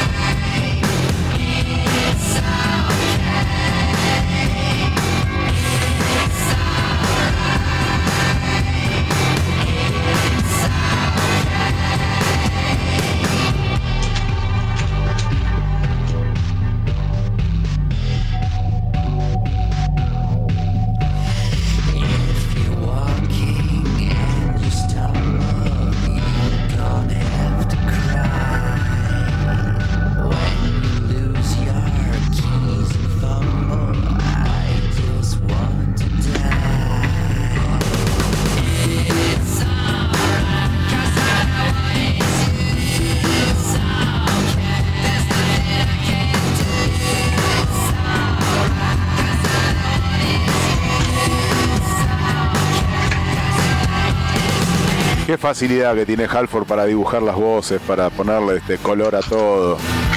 Ah, color, color, color en, Muy en la voz. desaprovechado todo el caudal que tiene el chabón, ¿no? Muy, eso es lo que, lo que yo más veía en este disco, que es una forma mucho más lineal, mucho más tranqui de cantar. Cuando el chabón tiene toda un- una gama de, de- de voces para hacer, eh, del agudo más violento hasta voces podridas hace también a veces. es- Sí, igualmente, sí, muy desaprovechado, sí, muy desaprovechado en el color. Este tema en particular me hace acordar a Smashing Pumpkins. Ah, sí. Claro, Sí, porque. Smashing Pumpkin- Pumpkins tenía ese, ese estilo de voz vestida de esa manera y, y mucha música técnico de, tecno de fondo, o sea, Totalmente. Igual, ¿sabes que venía pensando recién mientras, mientras veníamos escuchando este disco?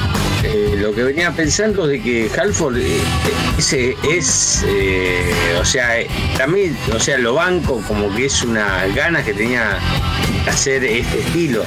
Porque en su disco anterior, en el segundo disco de Fight, ya tenían bastante experimentación en el sonido. El primer disco era más, más lineal, ¿no? Eh, el segundo ya tiene unos sonidos más, más procesados, más. o sea, se ve que tenía ganas de experimentar con todo este tipo de maquinaria. mira, escucha, escucha si no se parece a Smashing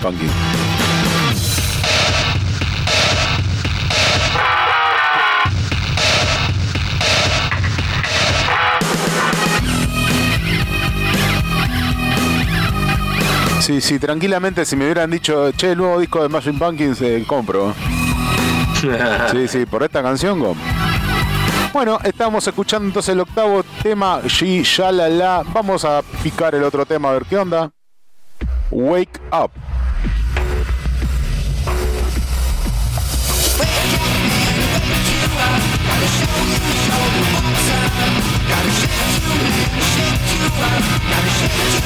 You you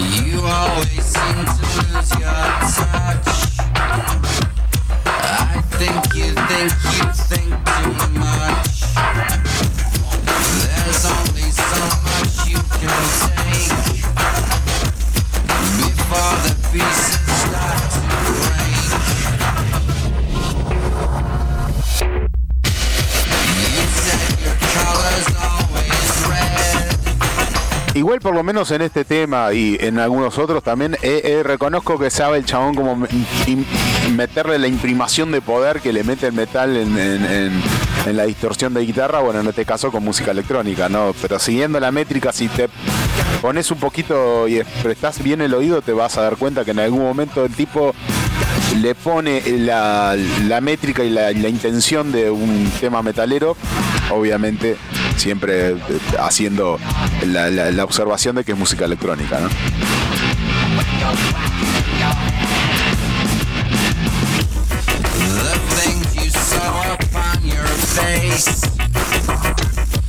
Will show up when you fall from grace. From all the shit that you put in, color pours out from your skin.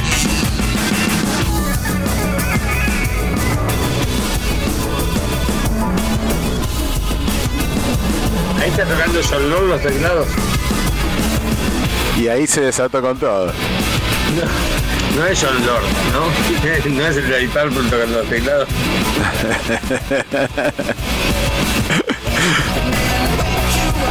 Bueno, se, se despachó con todo Woolley. Eh, James Woolley, el, el encargado de los teclados en este caso. Que perdón, estoy siendo demasiado malo. parece. No, sí, está haciendo favoreja. Es capo. Capo. ¿Me escuchaste, no? Capo. Bueno, vamos a Sí. escuchar el, el- el décimo tema, GIMP, de este eh, tema, este disco de 11 temas.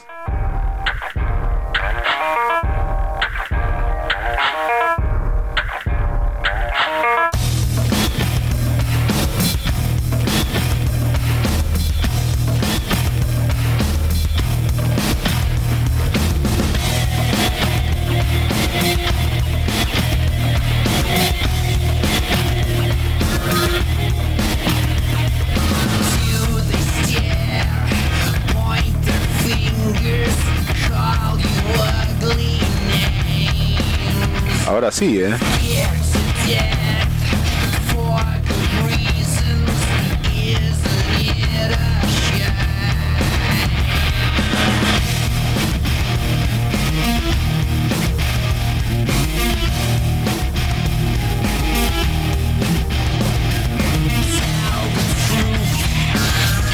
Bueno, en este tema aparentemente ahora sí, como que se despertó, se despertó el indio y está aplicando todos su- su- sus conocimientos en el, en el metal para, para canturrear esta, esta historia. A ver, le queda uno más para probar, entonces, le queda el, Vos todavía se esperás algo que no va a ser, porque esto es música el electrónica. penal le queda.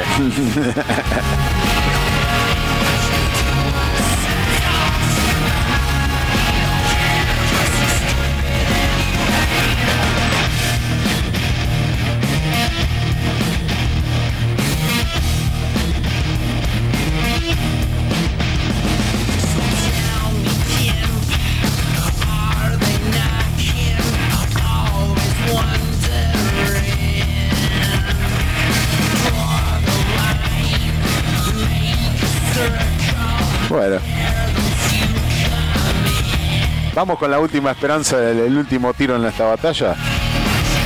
Vamos con el último a ver eh, Eh, a ver qué onda. 11 y último tema, Bed of Rust, eh, de este discazo, Half. Aunque Sergio no opine lo mismo.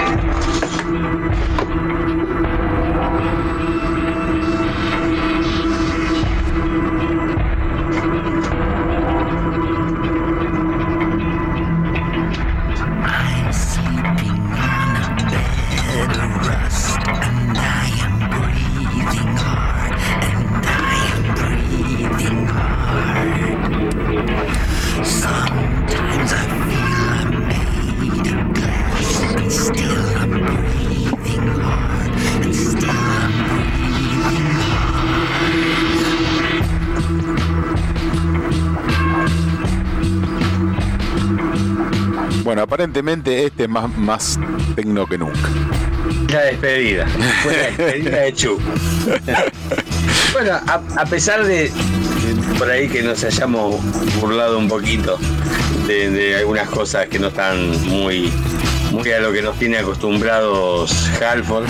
eh, me parece que es un disco que hay que recomendar para que la gente lo escuche y bueno, sea cada cual su propia opinión, ¿no? Pero que le presten oído. Quien no lo tiene, eh, no, no hay que quedarse siempre con lo, lo clásico exclusivamente y no salir. Hay que, hay que prestarle el oído a otras cosas, a ver, a ver qué onda. Pero por Alguno va a supuesto. encontrar un gusto en esto.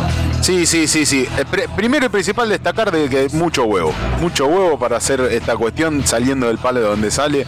Eh, Halford, mucha, mucha pelota.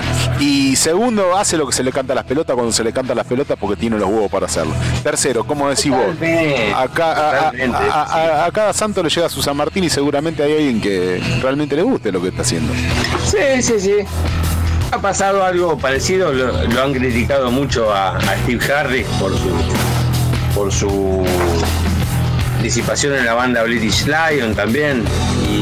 Y uno a veces dice, pero loco, si Steve Harris es el bajista de Iron Maiden toda la vida, ¿qué quiere? Que forme otra banda y toque de Iron Maiden. Claro. Dejalo que haga otra cosa. Tal cual. Esto es lo mismo. No, es, ¿viste? es- es que, es que aparte también, este, ¿qué, ¿qué le podemos decir a Halford siendo que Metallica hace lo que hace? ¿no? Halford al menos es innovador y, y- y auténtico diciendo estoy haciendo algo nuevo, nuevo realmente. Y realmente no pretendo que sea algo ni popular ni comercial como no lo fue.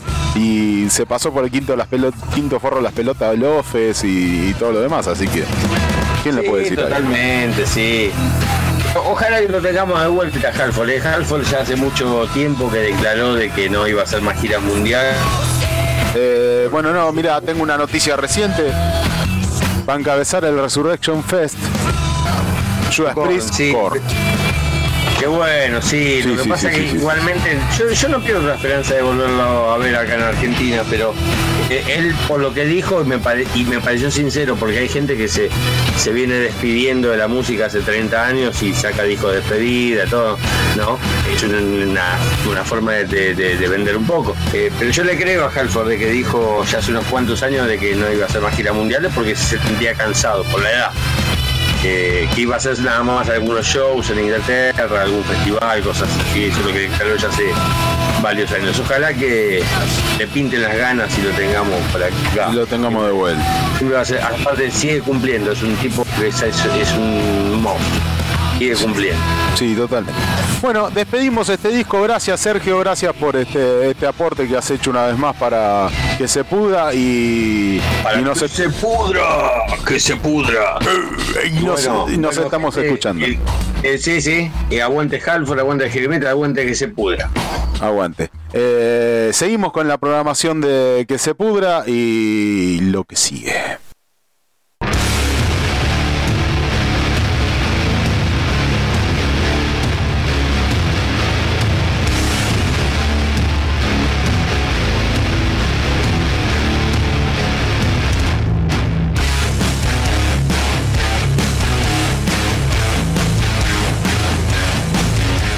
Se pudra. Puro metal. Que se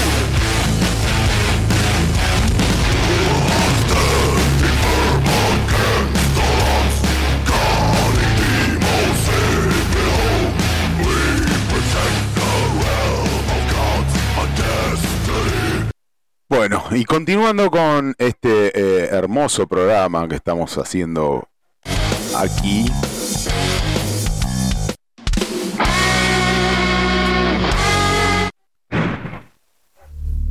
Bueno, aparentemente gol de Argentina en este mismo momento, mientras transmitimos el programa. 2 a 0 supongo, venía 1 a 0 contra Brasil, la final de la Copa América. Y vamos a escuchar Resurrection del dios Halford para que se pudra. Y todos aquellos que creían que Halford murió, acá lo tienen. En todo esplendor. El dios del metal. Rob Halford.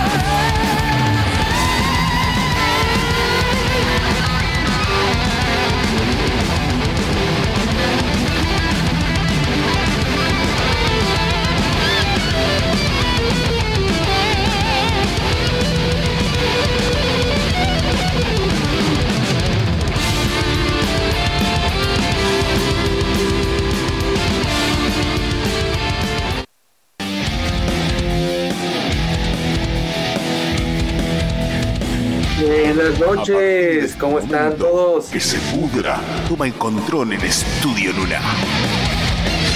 Joyas perdidas. Nuevos clásicos. Rarezas. Metal mexicano.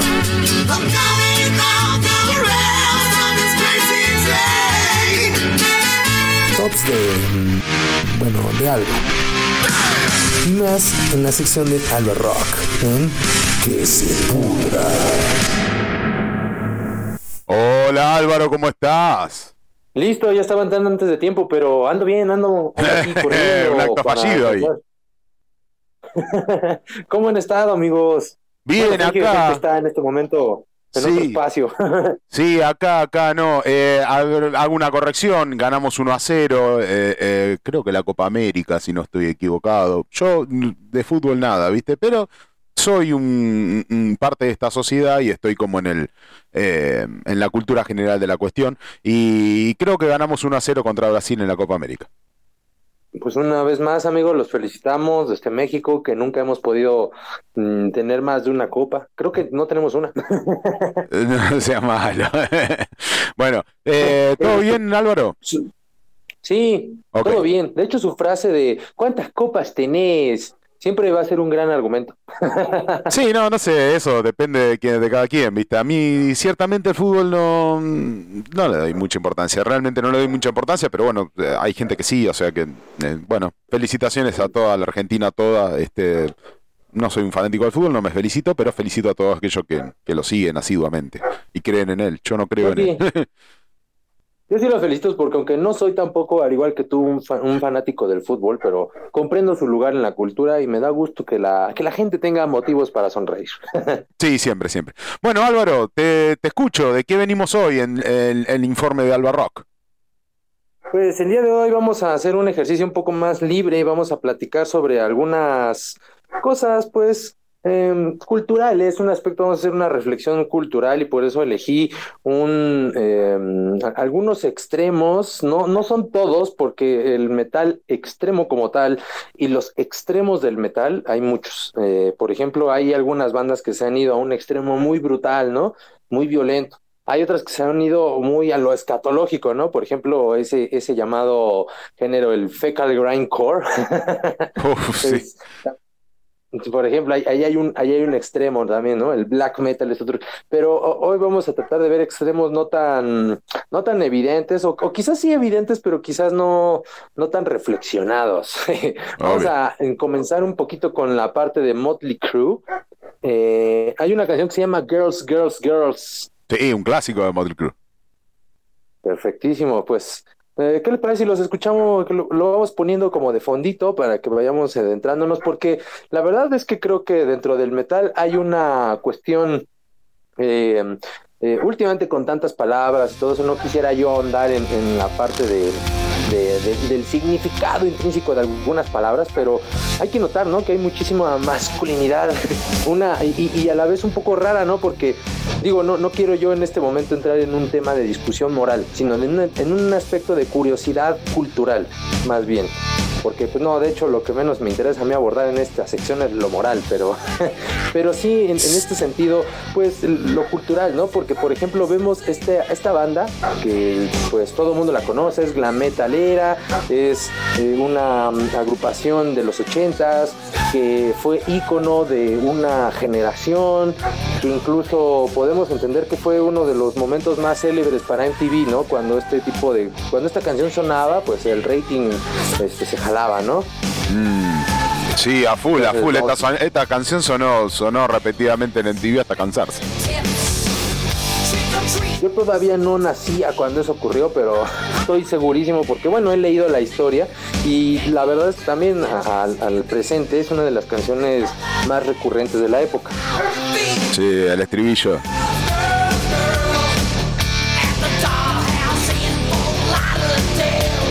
Porque hay un aspecto cultural un poco extraño. A mí se me hace muy chistoso, ¿no? Porque siempre hemos tenido, ¿no? O al menos eh, épocas mucho más antiguas de que las, las chicas suelen eh, ser atraídas por tipos más rudos, por tipos que son de alguna manera eh, más toscos. Y este es una, un ejemplo de que no necesariamente es así, porque vemos a los, a los tipos y sí son rebeldes, son tipos que no les importa la vida, son tipos que son salvajes, pero a la vez también tienen una apariencia muy delicada. Claro, lo que, lo que pasa es que en el, en el contexto, Maquillaje.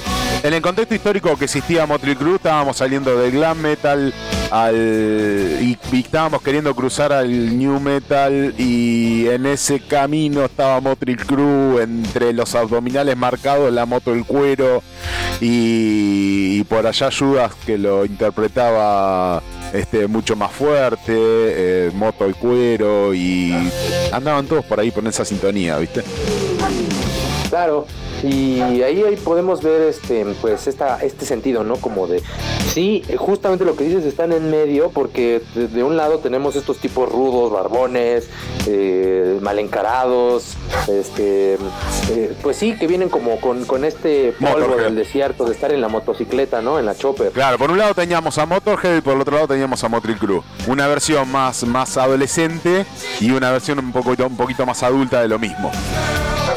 Es correcto. Y quiero también comentar que este fenómeno se ha estado más o menos, no sé si repitiendo con cierta constancia o con cierta con cierto ritmo, no sé si con cierto beat histórico, por así decirlo, pero lo que sí es que el pulso de estas coincidencias ha ocurrido bastantes veces desde entonces.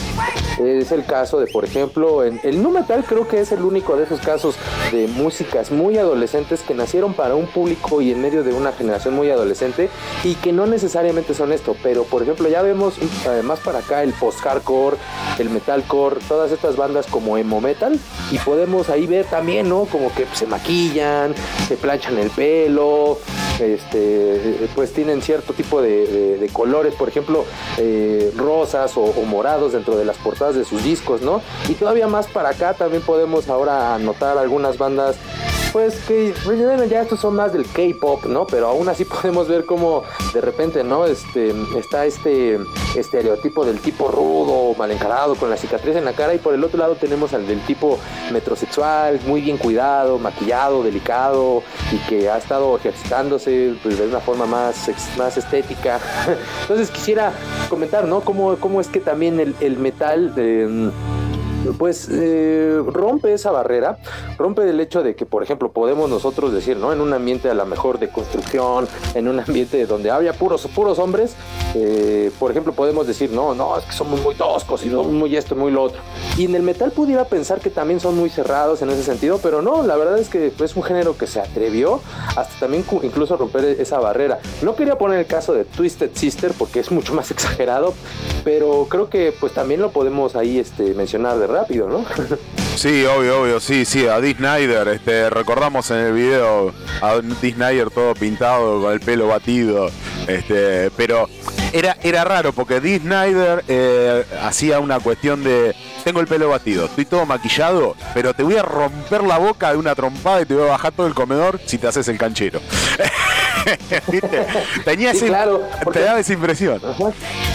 Sí, y se notaban rudos, se notaban salvajes, ¿no? No se notaban, eh, por ejemplo, eh, con, una, como en las bandas de, K-pop, ¿no? Donde se nota más delicadeza, un mantenimiento un poquito más en algunos, pero en este caso podemos ver que aún con ello, aunque estuvieran maquillados, aunque estuvieran con el, con el pelo como Cindy Lauper en la época, bueno, también tenían este, su lado salvaje y eso también atraía muchísimo a las chicas de la época.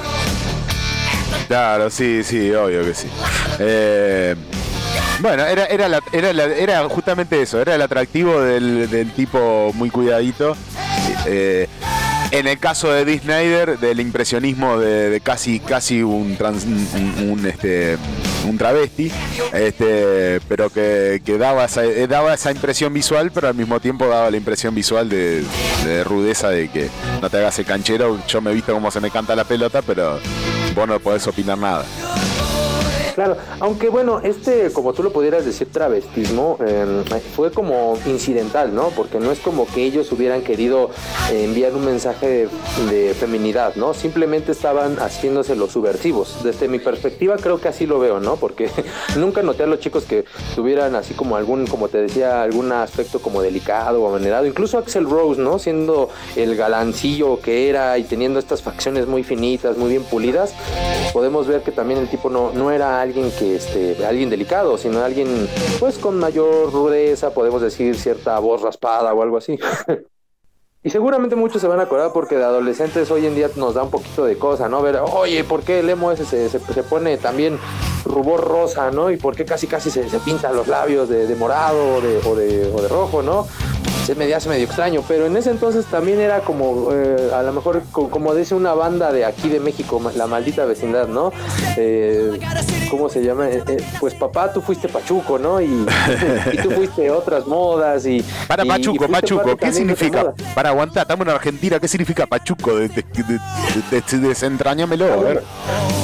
Bueno, es que Pachuco aquí fue una, una moda mexicana que pues hizo popular el actor eh, Tintán, ¿sí? Eh, donde pues tenían como este mm, eh, aire medio de mafias de los de los 40 de allá de pues sí mafias italianas sicilianas de Chicago que bueno algunos mexicanos convivían con ellos cuando se iban allá de ahora sí que de mojados y cuando regresaban aquí ya traían un poquito esa cultura de utilizar trajes holgados de utilizar este cierto tipo de palabras de mm, eh, combinar eh, utilizar esto que le llaman el spanglish. Entonces eh, en los 40 esta fue una moda muy recurrente pero fue digamos también rechazada por la gente de la época porque se les hacía muy escandalosa muy estridente y además también se les hacía muy muy raro o muy feo que estuviera relacionado con, con este aspiracional de mafia.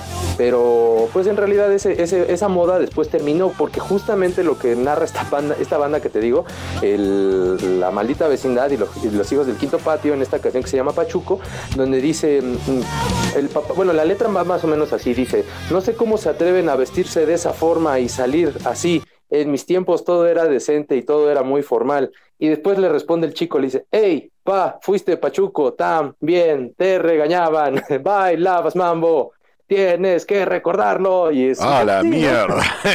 bueno, está bien, era, era todo. Está bien, ahí la, la explicación de entonces por qué, por qué Pachuco. Está bien, está muy bien. Sí, bueno, pero va, va, va, va bien al caso porque es eso, ¿no? Algunas bandas de repente dicen, no, es que está muy delicadito. Bueno, acuérdate que a ti te gustaba Twisted Sister, ¿no? Kiss. Claro, sí, totalmente. Acordate que te, te gustaba Twisted Sister. El pelo batido, Disney, qué grande Disney. ¿cómo? Acuérdate que tú también querías tener tu bile rosa. Ah, sí, está bien. Entiendo, entiendo, entiendo, tienes razón. Bueno, decime Álvaro, ¿cómo seguimos? Ahora vamos a escuchar este temita hermoso, precioso, una de las... ah, ah, bueno, fue mi primer batalla de guitarra que escuché, Hangar 18 de Megadeth. Megadeth. ¿Y qué pasó con Megadeth? Decime, dale, ahí lo estoy buscando, lo estoy buscando. Hangar. Ah, perfecto. Hangar. Ahí está. Escuchamos a. Pues esta canción Qué temón, a ver, escucho mucho. Ahora uno de los extremos no tan, no tan evidentes, pero creo que si nos ponemos a analizar, también ha ocurrido algo, ¿no? Muchos metaleros, sobre todo hoy en día muchos eh, metaleros están como coinciden con muchas de las eh, de las ideas del progresismo o del liberalismo, Sí. suelen tener un poco esto de, de que, ¿cómo, cómo, cómo lo explicaré?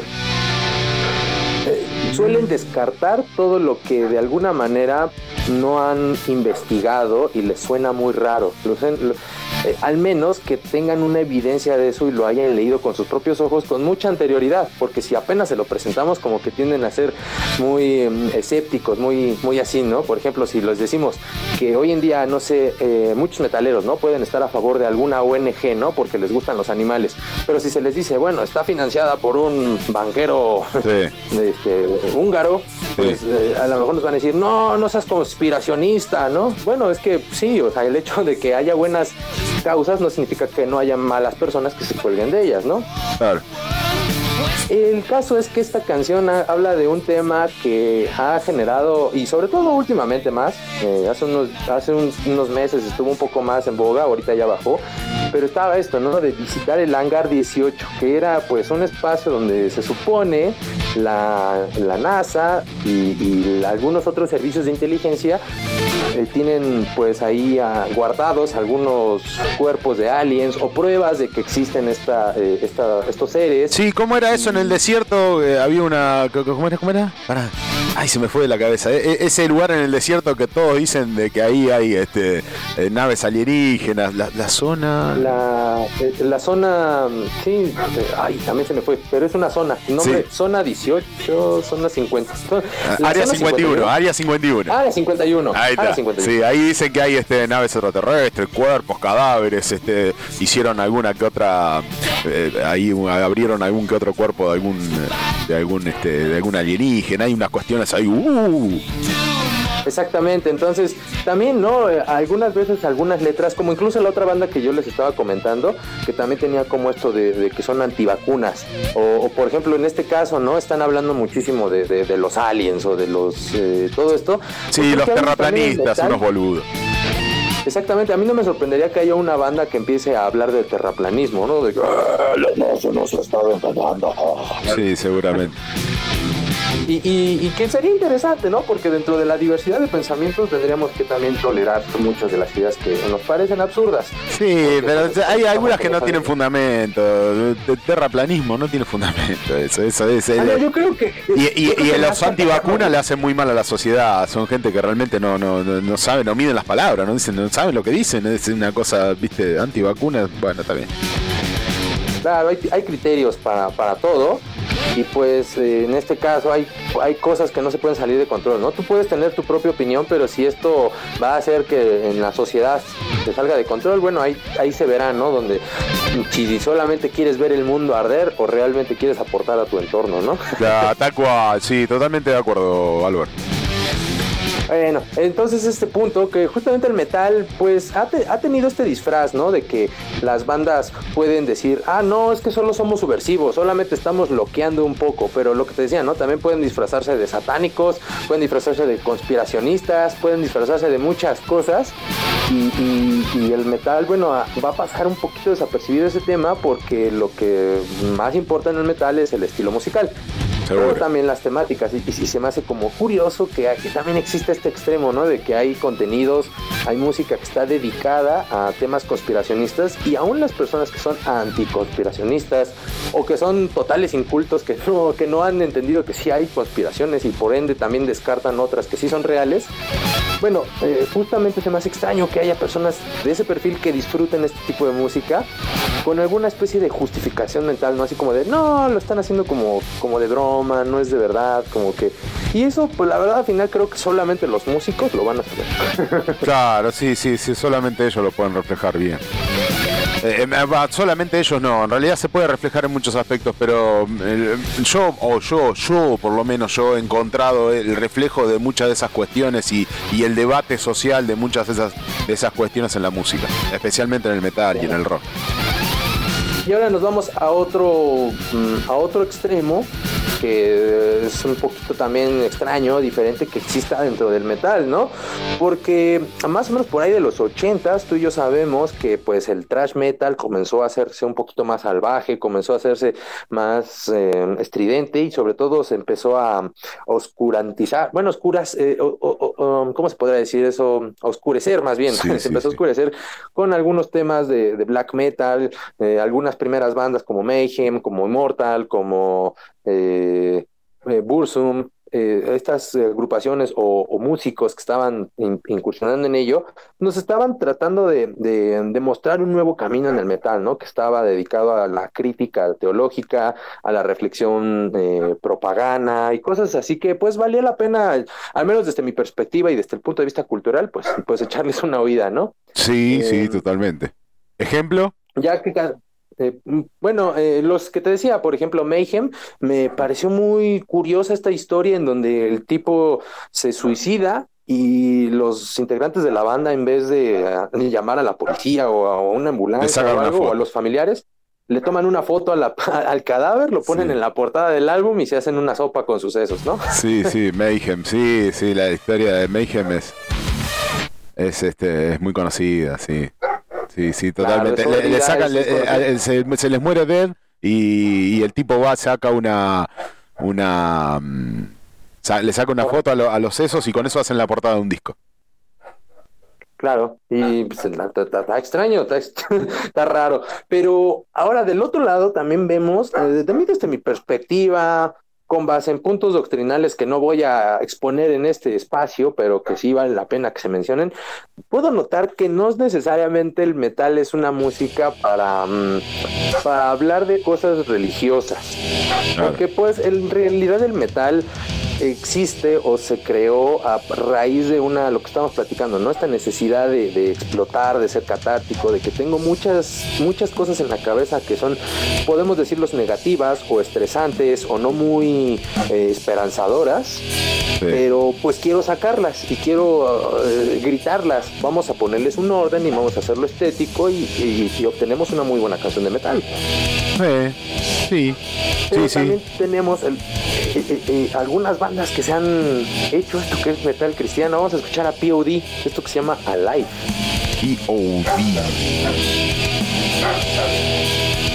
POD, POD, POD, Alive. La canción tal cual dice, eh, todos los días son un nuevo día y ahora tengo que dar gracias por esto y cosas así. En el coro dice, al fin me siento vivo por primera vez y no puedo negarlo, me siento vivo. No puedo negarte, me siento vivo. Bueno, ahí está hablando de, de su iluminación cristiana del, vocalista. Como te, comento, yo no concuerdo exactamente con que eh, no me parece más bien del todo congruente con que haya bandas de metal eh, con ciertos mensajes este, mm, positivistas o, o sistemáticos y, a su, y, y menos que sean religiosos, que sean cristianos. Incluso no sé si haya metal budista, no sé si haya metal islámico. Seguramente no debe de haber metal islámico. A lo mejor hay una que otra banda que se ha atrevido. Mira, metal, esa- mira, metal islámico no, pero teníamos a. a. a- eh, oh, qué- memoria de mierda que tengo. Ya me voy a acordar. ¿System of a? ¿Eh? System of a Down. Sí, sí, es. Tal cual. System. No era, no sé si metal islámico, pero era un metal. Era, era metal y en las letras lo hacía, lo hacía evidente que protestante eh, de la incursión de Estados Unidos a- al Medio Oriente eh, con la excusa de vamos eh, somos los, los libertarios de, de un mundo eh, lleno de terroristas y se apoderaban del petróleo y de los recursos del Medio Oriente que muchos recursos no tiene porque es una zona desértica entonces eh, tienen un recurso muy valioso que es el petróleo porque no tienen lugares donde hacer eh, grandes plantaciones ni cultura agrícola entonces, este, haciéndose los libertadores y los protectores de la libertad, Estados Unidos iba, incursionaba en, el Medio Oriente y iba e incursionaba, no, no, lo está haciendo. Va y con la bandera de la libertad, apoyado por todo el mundo, diciendo, ay, son los protectores de la libertad, les afanaban todo el petróleo y los masacraban.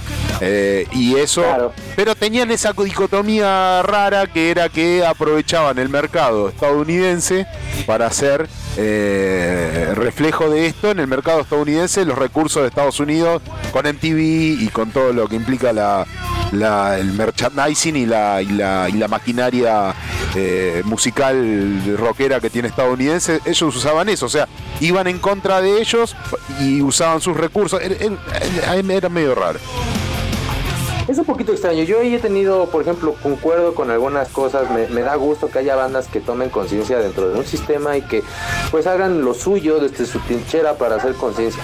Yo personalmente compro esa, compro esa idea, compro esa propuesta.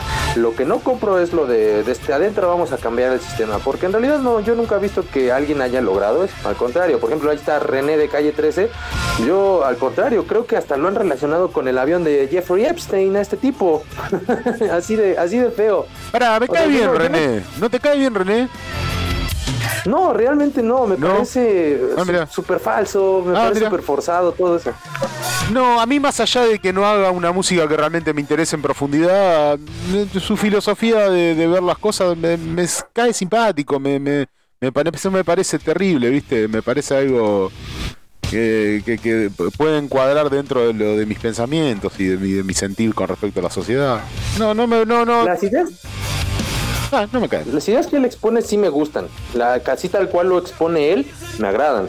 Me agradan algunas cosas de su música, no su música, algunas, algunas cosas, algunas ahí. Me gustó mucho la colaboración que hizo con Omar Rodríguez de The Mars Volta.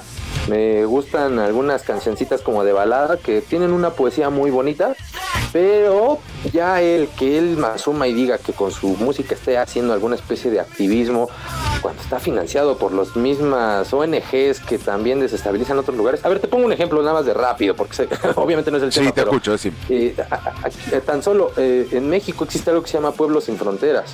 Pueblos sin Fronteras está financiado por una cosa que se llama la Open Society.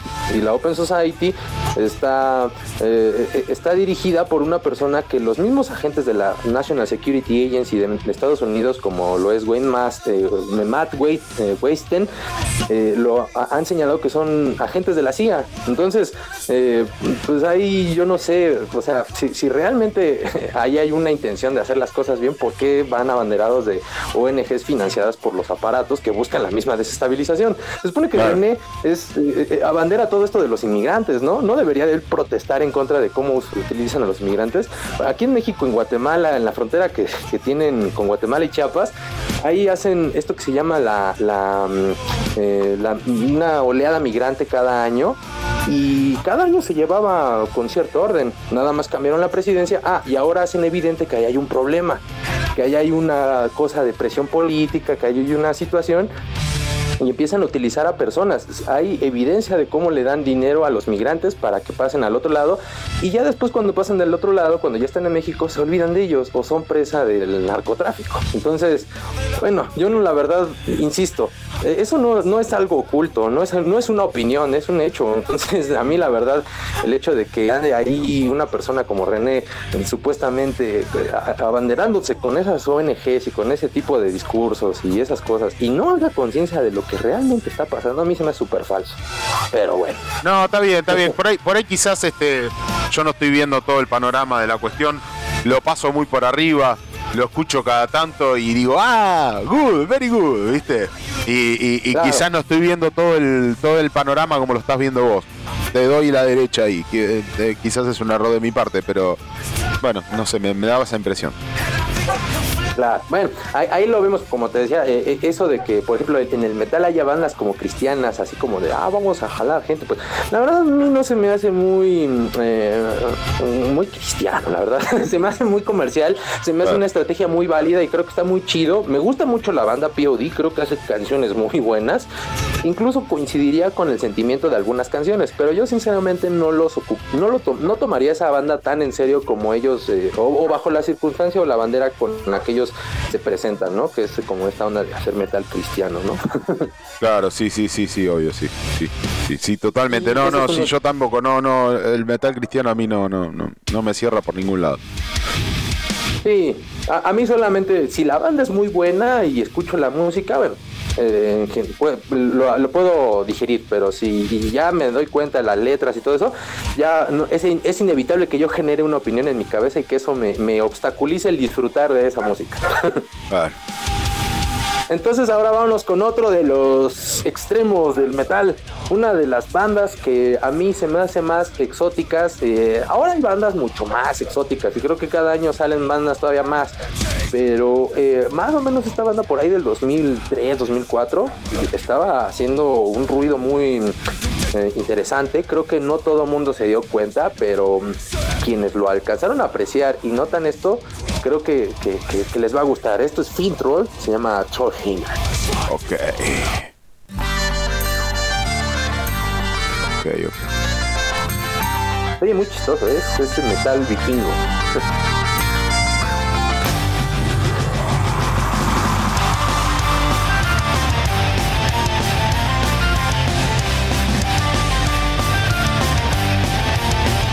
Un día estás en un muelle y, y- y estás con unos marineros, esta canción se oye perfecto. Claro, sí, a mí sabe que me sonó a primera, primera, vos sabés que me, me- no, mi, mi compañera, mi mujer, el amor de mi vida, este, tengo mi corazoncito, viste, metalero pero con corazón. Este, le gusta mucho el Mago de Oz. Y cuando le mostré, le mandé, le mandé un link este, para que la escuche, me dice, ah, y es como el Mago de Oz, pero mucho más heavy, mucho más aguerrido. Eh, sí, tal cual, sí, cervezas así, eh, eh, todos, todos de vikingos este, en un bar y. Pero mucho Claro. más, más nórdico. Creo que es una banda finlandesa, ¿no? Si no me equivoco. Sí, Fintroll es una fan- banda finlandesa, evidentemente tiene esta onda nórdica, evidentemente también eh, dentro del folk metal europeo, que la gran mayoría se oye muy similar, eh, hay que entender, así como también aquí en, en- no son lo mismo los mayas, los aztecas o los incas, ¿no? Así también allá pues no es lo mismo los vikingos, los celtas, o aunque en general todos ellos vienen de los germanos, que a final de cuentas eh, son la cultura europea. Pero por otro lado, Mago de Oz, pues también es ese mismo folk metal español. Aunque creo que Mago de Oz es, es- está muy bien, está más respetado y apreciado fuera de su país, porque creo que allá en su país es, es como el Rata Blanca o como el Maná de allá. Claro, sí, sí. Aparte que tiene mucha vinculación con Rata. Este, han tenido muchas participaciones de, de por parte de violeros, han intercambiado ahí, sí. Y ahora, ahora lo último que hay como noticia y al margen, como notita al pie, están grabando Bandera Negra, un nuevo disco de ahí en Mago de Oz. Pues la verdad es una banda que a mi gusto, bueno, no me es muy interesante, pero la verdad le doy mucha atribución y ha conseguido un público a nivel internacional que no cualquiera. Eso sí lo respeto. Sí, sí, totalmente. Eh, y pues eh, tenemos esta banda, como les comento, pues hasta donde entiendo es más como metal vikingo. Ellos mismos así lo, lo asumen y se pintan como tal. Tienen estos elementos nórdicos y se me hacen muy chistosos est- estas bandas porque mm, ellos tocan black metal como tal. Entonces, ¿por qué black metal? Bueno, porque tienen esto de que son guitarras que van rápidos, porque aunque son melodiosas y hasta cómicas, van rápido y van como, ¿sabes? Está como distorsión. Sobre todo las voces tienen este ras- e- e- este gutural que no es eh, que no es gritado, sino es eh, como respirado, como es entonces eh, por ahí tiene estos elementos del black metal, pero sobre todo y lo más puntual es que el black metal más que ser eh, digamos eh, yo no lo diría satánico, más bien es anti cristiano. Entonces, eh, por las letras que son de esta onda pagana, de los dioses nórdicos o de esta cultura, pues podemos encasillarlo como que es parte del black metal. Pero pues en sí se puede disfrutar sin ningún tipo de, de-. Digo, solamente si ustedes quieren darle un orden a ese sonido porque son muy maniáticos como yo, pues eh, a lo mejor sí les va a gustar, ¿no? Este, eh, esta especificación de Viking Metal. Pero si la verdad no les gusta y, no- y solamente disfrutan ustedes de la música sin género, pues mucho mejor, ¿eh? Escuchamos un cachito, a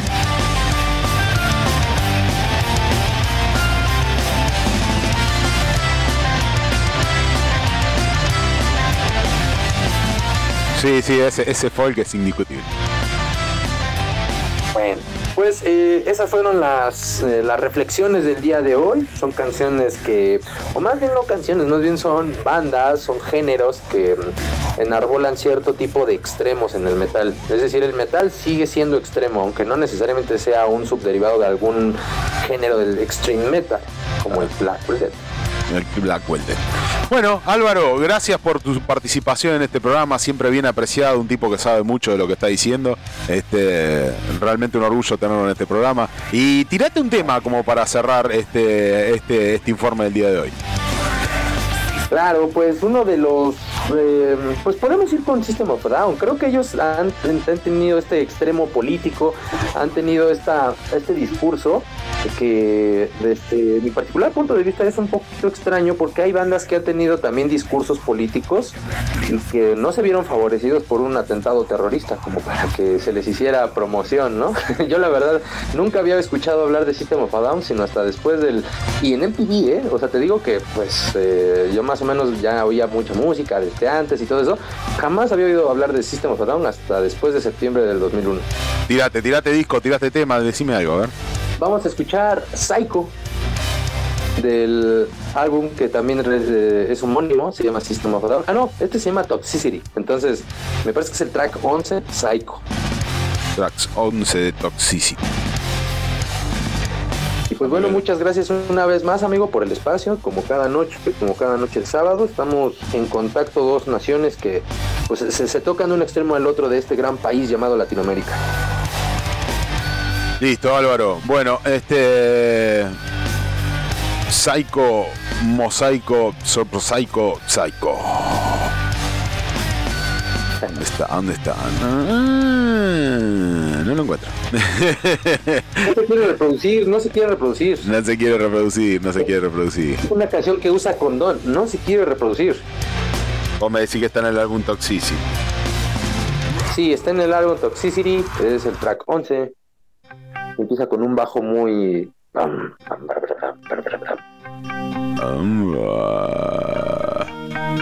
¿O será el track 9? Ahí está. Bueno, gracias Álvaro. Nos estamos escuchando y hasta el próximo sábado, como siempre. Hasta el próximo sábado, amigos míos. Adiós. Bye.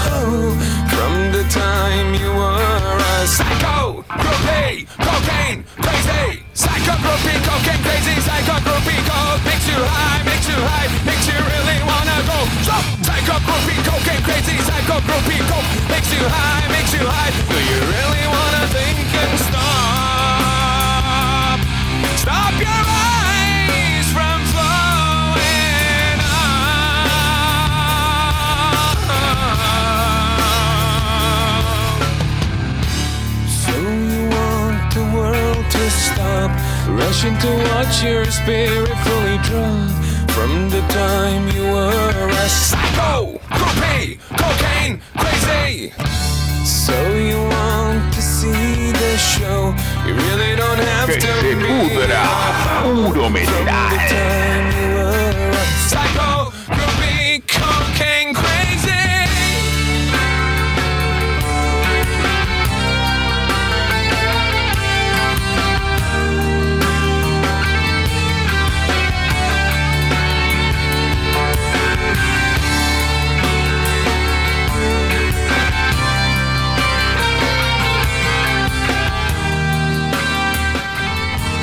Bueno, y así de esta manera vamos dando cierre a este programa que hemos este, dado a llamar este, Que se pudra. Espero que lo hayan disfrutado.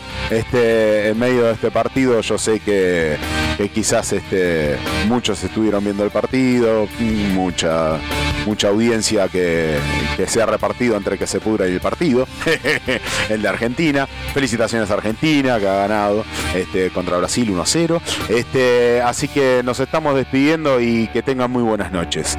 Y nos esperamos el sábado que viene en Que se pudra.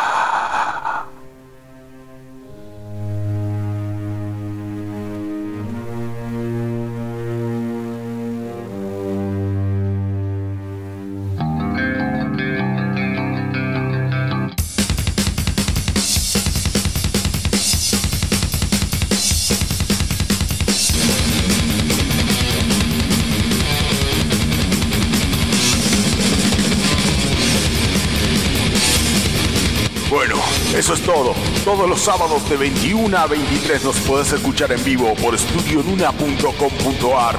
Comunicate con nosotros a través de Facebook, Twitter, Instagram, YouTube o WhatsApp. Y nos puedes volver a escuchar por espacio 15 centavos producciones en Spotify. ¡Que se pudra!